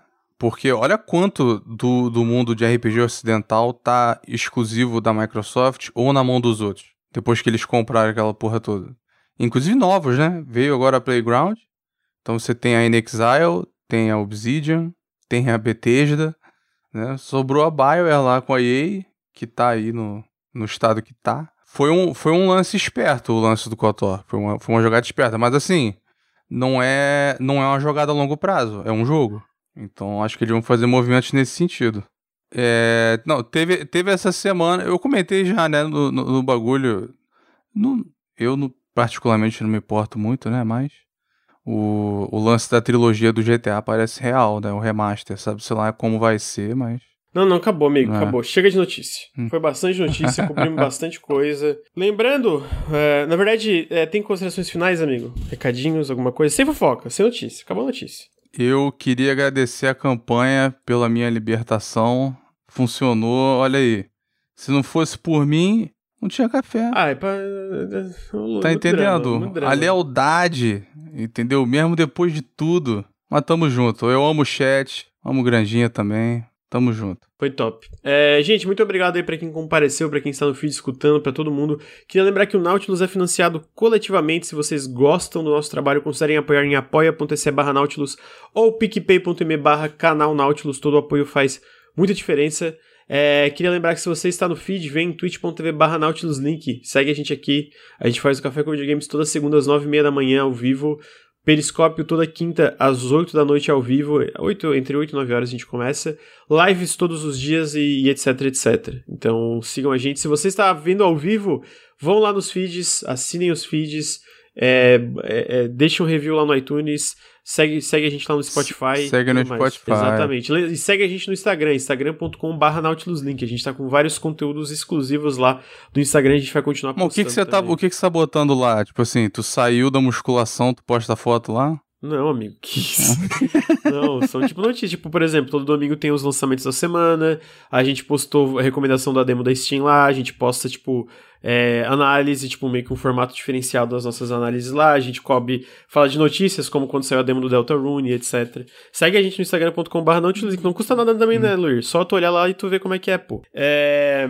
Fora isso, por último, mas não menos importante, esse podcast é um oferecimento da EBAC, EBAC, Escola Britânica de Artes Criativas. No dia 5, 6 e 7 de outubro, a EBAC vai estar com essa maratona sobre desenvolvimento de jogos, uma maratona para os caminhos para criar um jogo, um jogo em três dias. Exclamação EBAC, vocês vão ter um link nosso para esse evento. Ah, basicamente vai ser uma essa maratona para falar que vão conversar com os desenvolvedores da PKXD, do, do PKXD, um dos maiores jogos de celular no Brasil, e também uma desenvolvedora do MMA brasileiro Profane, para conversar sobre planejamento de jogos e migração de carreira. Então vai ter sobre criação de jogos como produto, como produto para o mercado, que é ver como criar jogos com a mentalidade de um produto que vai ser vendido no mercado e como gerenciar as incertezas para que no final o jogo tenha um sucesso. Vai ter migração diária, seja migração de jogo para jogo, de, diária dentro de desenvolvimento de jogos, tá querendo migrar, ou uma outra tá trabalhando numa área completamente diferente, tu quer migrar para desenvolvimento de jogos, é, que vai ter também uma parte disso na, na, nessa maratona. É, vai ter otimização de processos para uma equipe de programadores, entender quais processos e metodologias podem ser utilizadas para otimizar o desenvolvimento de um jogo ou a relação entre a equipe de programadores. E também vai ter uma parte sobre mulheres abrindo caminho no mercado de jogos, que vai ser aprender com os principais desafios enfrentados por Natália Borges e Camila Marquez para entrar no mercado de desenvolvimento de jogos e se estabelecerem como desenvolvedoras. Vai ser top, exclamação EBAC. Se você está ouvindo no feed, vai estar na descrição do podcast o link, acessa que ajuda muito a gente. Se vocês tiverem interesse, acessem e a, a, liguem um lembrete. 5, 6 e 7 de outubro, 19 horas, vai estar tá rolando tá essa maratona. E se você tiver lá também, você vai poder, vai ter chance de ganhar desconto, acesso a, a descontos exclusivos nos seguintes cursos: Projetos em Games, Unity do Zero ao Pro e Game Designer e Desenvolvedor Unity. Vocês também podem usar o nosso cupom de desconto Nautilus150, é que você ganha 150 reais de desconto em qualquer curso do EBAC. Gente, acesse o link, ajuda muito a gente e a gente tem mais oportunidades de fazer, é, de ter patrocínios como esse e mais oportunidade de fazer conteúdo e tudo mais. Tá sendo muito bom, o canal tá, tá, tá legal, eu tô muito feliz com o que a gente tá conseguindo e eu acho que a gente tá conseguindo isso porque a gente tá fazendo um trampo massa. Então ajudem a gente, eu acho que o trampo massa tá, tá muito. dá pra ver pelos podcasts, pelos vídeos, pelas lives e tudo mais. Então é isso. Luiz, obrigado, amigo. Sempre muito bom estar aqui Principalmente contigo. Principalmente o Periscope 53, por exemplo. Porra, esse é amaldiçoado. Esse é amaldiçoado.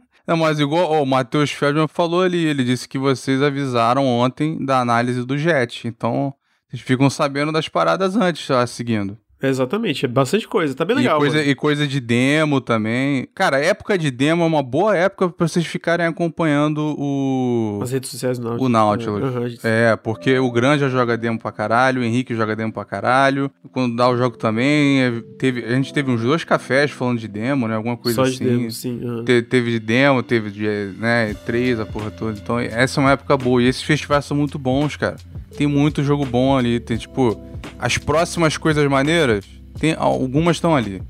igual teve no. Né, teve o, o Loop Hero, teve o Narita Boy, teve uma porrada de jogo que tava lá na, na, Aquele festival foi muito bom. Esse agora ainda não vi muito. Minha última recomendação: joguem a demo de Inscription. E é isso, muito obrigado. Vai ter vídeo de Chicory, não sei quanto, mas ainda vai. Acho que vai, se não, se não tiver, sei lá, eu vejo o que eu faço. E vai ter vídeo do Final Fantasy. É aí, vai ter vídeo do Final Fantasy. Gente, muito obrigado é, pra, todo, pra, pra, pra todo mundo que apareceu. Espero que todos estejam aí no próximo café também. E é isso, ficamos com o Café com Videogames número 57 e adeus.